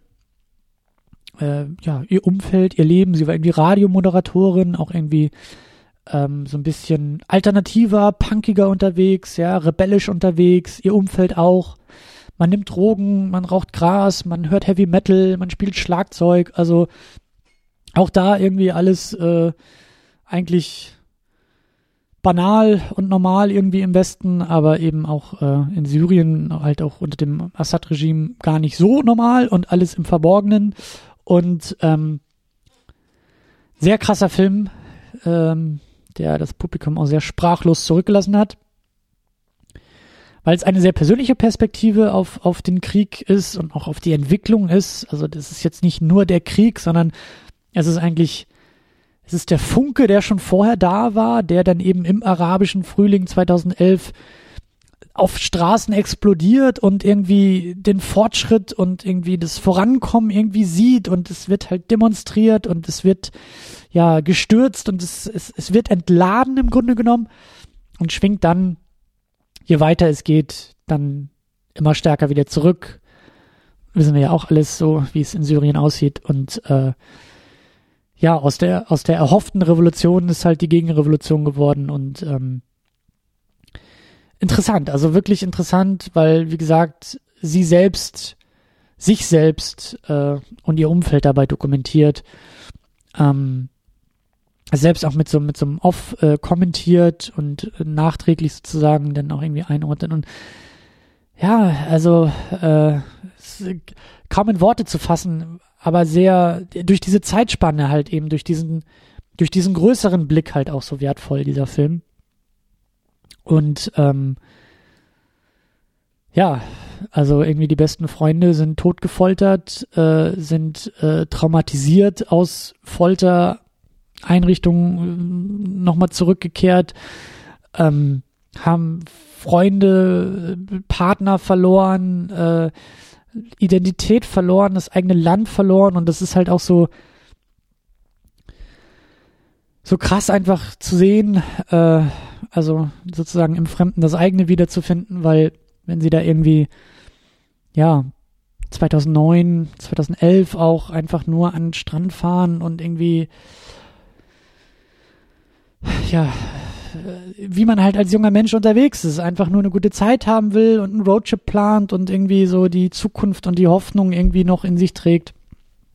Und äh, das halt alles irgendwie, ja, äh, wirklich im wahrsten Sinne des Wortes zerschlagen wird. Äh, das, ähm, ja. Ja, hart. Hartes Ding. Ähm, ich hoffe, ich wünsche, ich glaube, durch die, durch die politische Brisanz wird der Film seinen Weg finden, seinen Weg gehen. Ähm, ja, der, der muss geguckt, der muss gezeigt werden und ich glaube, das, das, das äh, wird er auch. Ich glaube, der hat sogar auch einen Preis bekommen bei der Preisverleihung. Ähm, ja, ist, ist schwer zu sagen, äh, Filmempfehlungen oder so, aber also guckt ihn euch an. Äh, haltet Ausschau nach dem Film The War Show. Ähm,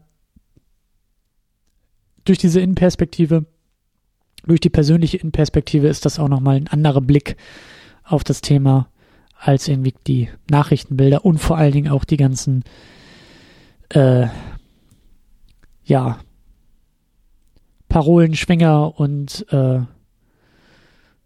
äh, Vollhongs, die hier irgendwie auf den Straßen unterwegs sind und auch in manch anderer Doku auch auf dem Festival irgendwie porträtiert wurden oder ähm, eingefangen wurden und ähm, ja, besonders die sollten sich das Ding mal angucken, aber naja, ähm, auch ganz interessant, im Vorprogramm lief äh, der Film Samt Untertitel Schrägstrich Silence, ähm, ein, ein, ein Animationsfilm, ein wirklich aufwendiger, kurzer Animationsfilm, der auch das Thema ähm, Regime, äh, also ich, ich glaube auch sogar irgendwie ein, ein, ich weiß nicht, ob der, ob der direkt aus Syrien kam, aber auch äh, ähm, aus der arabischen Welt äh, auf jeden Fall gemacht und, und auf, auf, also die Animationsqualität war wirklich nochmal über fast allem anderen, was, was da überhaupt auf dem Festival unterwegs war. Also sehr, sehr professionell gemacht und fängt eben, also ist so eine, ist so eine Geschichte halt einfach von einem,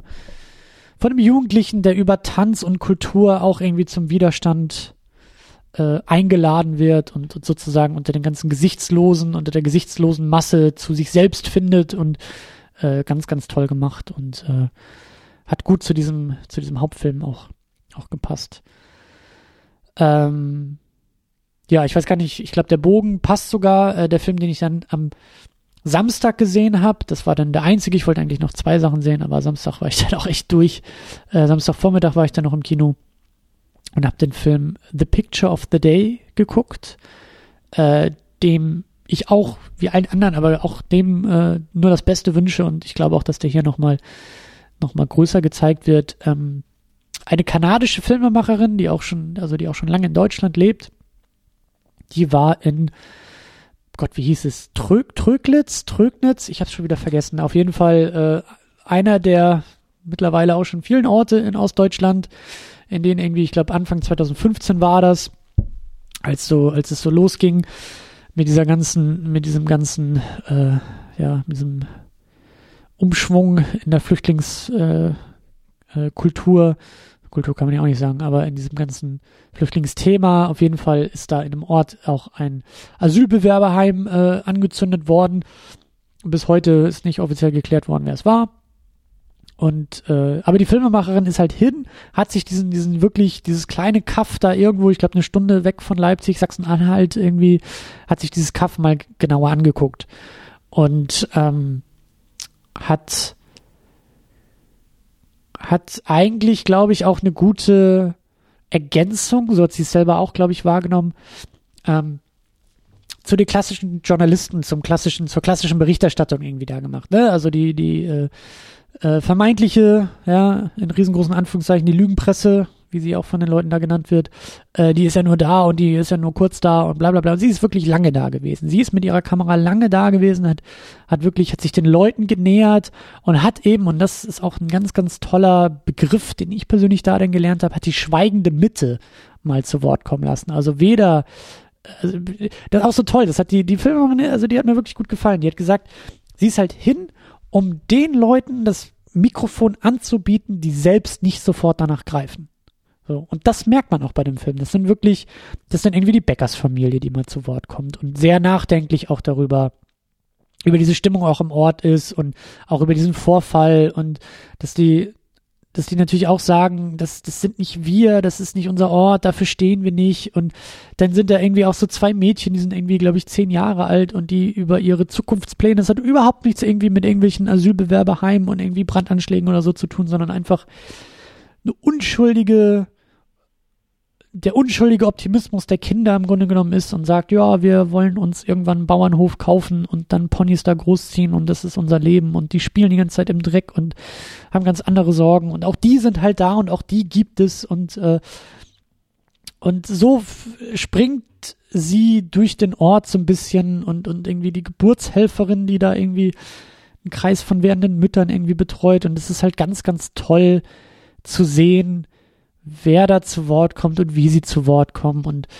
ähm, das ist, das ist, glaube ich, es war im, im QA dann äh, interessant, nochmal sie auch reden zu hören, wie sie den Film gemacht hat. Aber es ist halt, es ist halt irgendwie auch ein Film.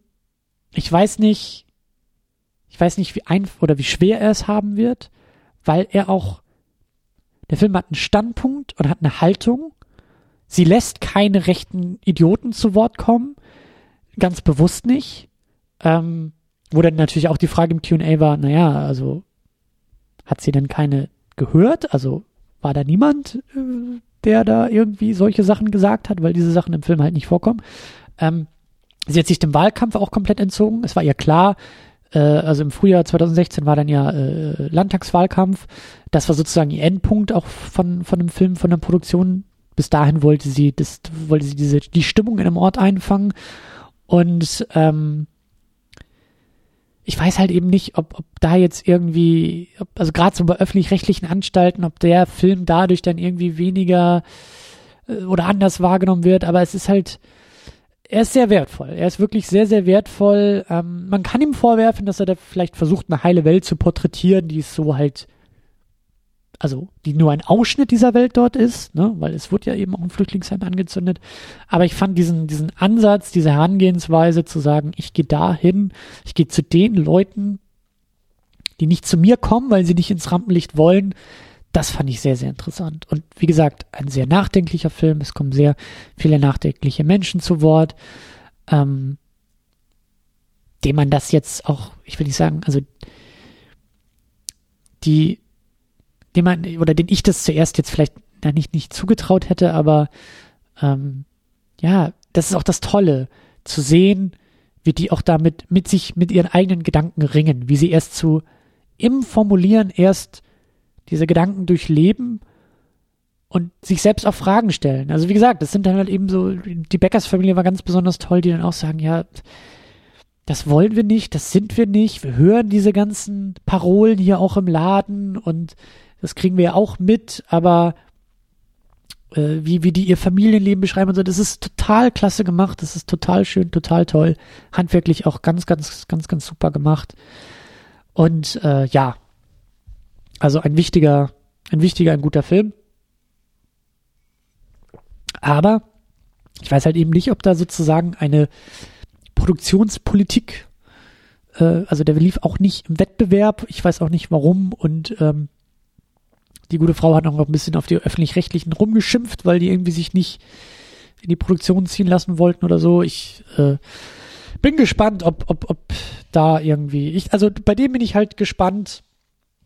Bei dem bin ich, bin ich gespannt. Ich bin gespannt. Ich würde gerne eigentlich am liebsten mit ihr. Ich hoffe, dass sie vielleicht nächstes Jahr auf dem Dock ist und dann äh, neuen Film bringt und dann bin ich gespannt, ob da irgendwie ja, was, was, was mit diesem Film, The, äh, äh, The Picture of the Day, ähm, ja, was für einen Weg dieser, dieser Film gehen kann, gehen darf, gehen wird. Ja.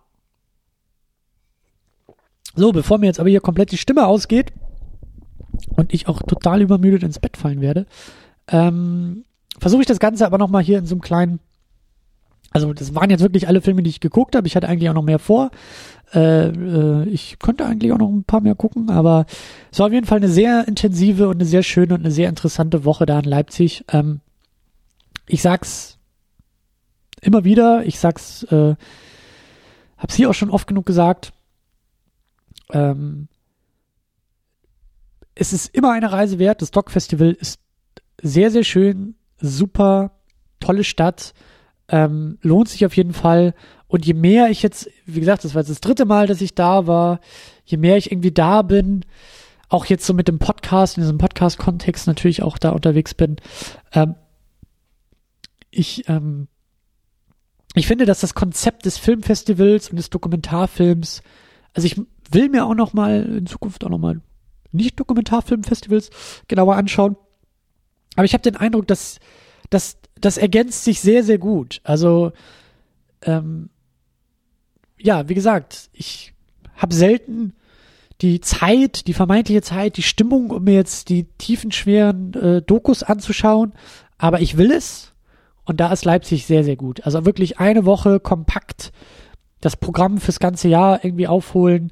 Auch das ist ja immer auch das Tolle, da, da Filme sehen, Dokus sehen, die es einfach nicht, so traurig wie es ist, aber die es, halt schwer haben werden, ja, die, die, weil keiner von uns kauft Dokus auf DVD und mit Glück landet was auf Netflix und manchmal schnappen die öffentlich-rechtlichen sich noch ein paar Sachen weg, aber bei weitem ja auch nicht alles, aber da auch Perlen und Schätze zu finden, bei denen man auch schon weiß im Programmtext, so wie die Retrospektiven oder so, das gibt's halt dann irgendwie nur da zu sehen.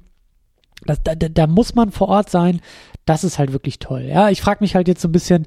Äh, ich war zum Beispiel noch nie auf dem Fantasy Filmfest, ja, aber wenn ich so denke, also wenn ich mir da manchmal das Programm angucke, klar, das wäre cool, einen Film irgendwie ein halbes Jahr vorher zu sehen oder sowas, aber ja, also wirklich die obskuren Sachen auf einem Filmfestival zu suchen und zu finden, ja, die man nur da so irgendwie sehen kann, das ist sehr, sehr wertvoll. Und wenn ihr auch, so wie ich, immer ein latentes Interesse für Dokus habt, aber selten und irgendwie nicht die Stimmung und äh, dann nutzt dieses Angebot, was das Festival da in Leipzig ist. Man muss ja auch nicht eine komplette Woche irgendwie da sein oder so, aber äh, das ist ein ganz, ganz tolles Ding, ganz, ganz tolles Konzept und für mich persönlich ideal, um mein Interesse am Dokumentarfilm auch äh, zumindest mal, ich denke mal, das nächste halbe Jahr ist es erstmal wieder gut gestillt, dann kommt der Hunger wieder durch, aber das funktioniert, das funktioniert in diesem Kontext, das funktioniert in diesem Festival. Und eben, was ich auch noch sagen wollte, äh, was ich auch schon ein bisschen erwähnt hatte da mit Martin, ich mag die Haltung und ich mag diese Werte, ich mag die Position, ich mag den Standpunkt des Festivals. Es ist politisch, es ist, ja, wenn so Themen eben wie, wie, äh, äh, na, Disobedience, also, äh, jetzt habe ich auch schon wieder den äh, Super Blackout, äh, Ungehorsam auf Deutsch, genau, wenn sowas irgendwie auch als Schlagwort rumgeht, wenn, wenn, wenn, wenn sich dazu, wenn das sozusagen als, als äh, Oberthema irgendwie fungiert, das ist super. Das ist wirklich klasse. Ich mag dieses Festival, ich mag diesen Standpunkt, ich mag die Filme, die gezeigt werden. Ich mag, ich kann mich da auch wirklich, das ist jetzt auch so mit dem, mit der Woche im Rücken, ich kann mich da wirklich fallen lassen in dieses Festival, auch in diese Festivalplanung, in die, in die Koordination und sagen, ich bin hier gut aufgehoben. Ich bin ja auch als politischer Mensch gut aufgehoben. Ich lerne hier viel und ähm, dazu äh, oder deswegen will ich dem Festival auch danken und auch dem der Organisation und äh, wie gesagt, äh, ich bin großer, großer Fan, großer Freund dieses Festivals. Ähm, es macht mir wirklich Spaß. Ich äh, hoffe auch, dass das jetzt wieder jedes Jahr für mich so weitergehen kann, dass es ein, eine regelmäßige Institution für mich wird. Ich äh, wünsche mir das sehr, sehr. Und äh, ja, wie gesagt, das Festival ist jetzt gerade vorbei. Natürlich, wenn ihr jetzt angefixt seid und Bock habt, so dann äh, ja, Pech gehabt, aber markiert euch das äh, wirklich fürs nächste Jahr im Kalender. Äh, es ist immer so diese erste Novemberwoche, es ist immer so über Halloween herum äh, äh, der, der Termin, also auch im Jahr 2017 wird Ende Oktober, Anfang November dieses Festival weitergehen. Ich weiß gar nicht, äh, ob es eigentlich schon den neuen Termin gibt. Ich glaube noch nicht. Zumindest nicht hier auf der Website, aber Markiert euch das im Kalender. kommt nach Leipzig, äh, nach Leipzig und äh, sagt Hallo, guckt Dokus und habt Spaß dabei, lasst euch fallen und bilden und treiben. Und ja, bevor jetzt hier irgendwie die super Erkältung in mir ausbricht und ich äh, übermüdet ins Bett falle, sage ich Tschüss. Äh, wir machen hier mit dem normalen Programm dann wieder so gegen Donnerstag weiter. Also äh, wahrscheinlich auch schon, wenn ihr das hört. Ne? Aber äh, es geht jetzt so langsam wieder normaler weiter. Ähm, und ja, mit Harry Potter geht's bald weiter und äh, ja, das war das Dog Festival. Ich, ich will wieder zurück. Ich will wieder ins Kino, ich will wieder Dokus gucken, ich will wieder nach Leipzig, aber äh, ja, das machen wir dann nächstes Jahr wieder. Also, äh, wir machen hier bald nochmal wieder weiter und bis dahin äh, seid uns gewogen, klickt euch durch die Dokus, klickt euch durch unsere Homepage secondunit-podcast.de und äh, ja, bis dahin. Tschüss.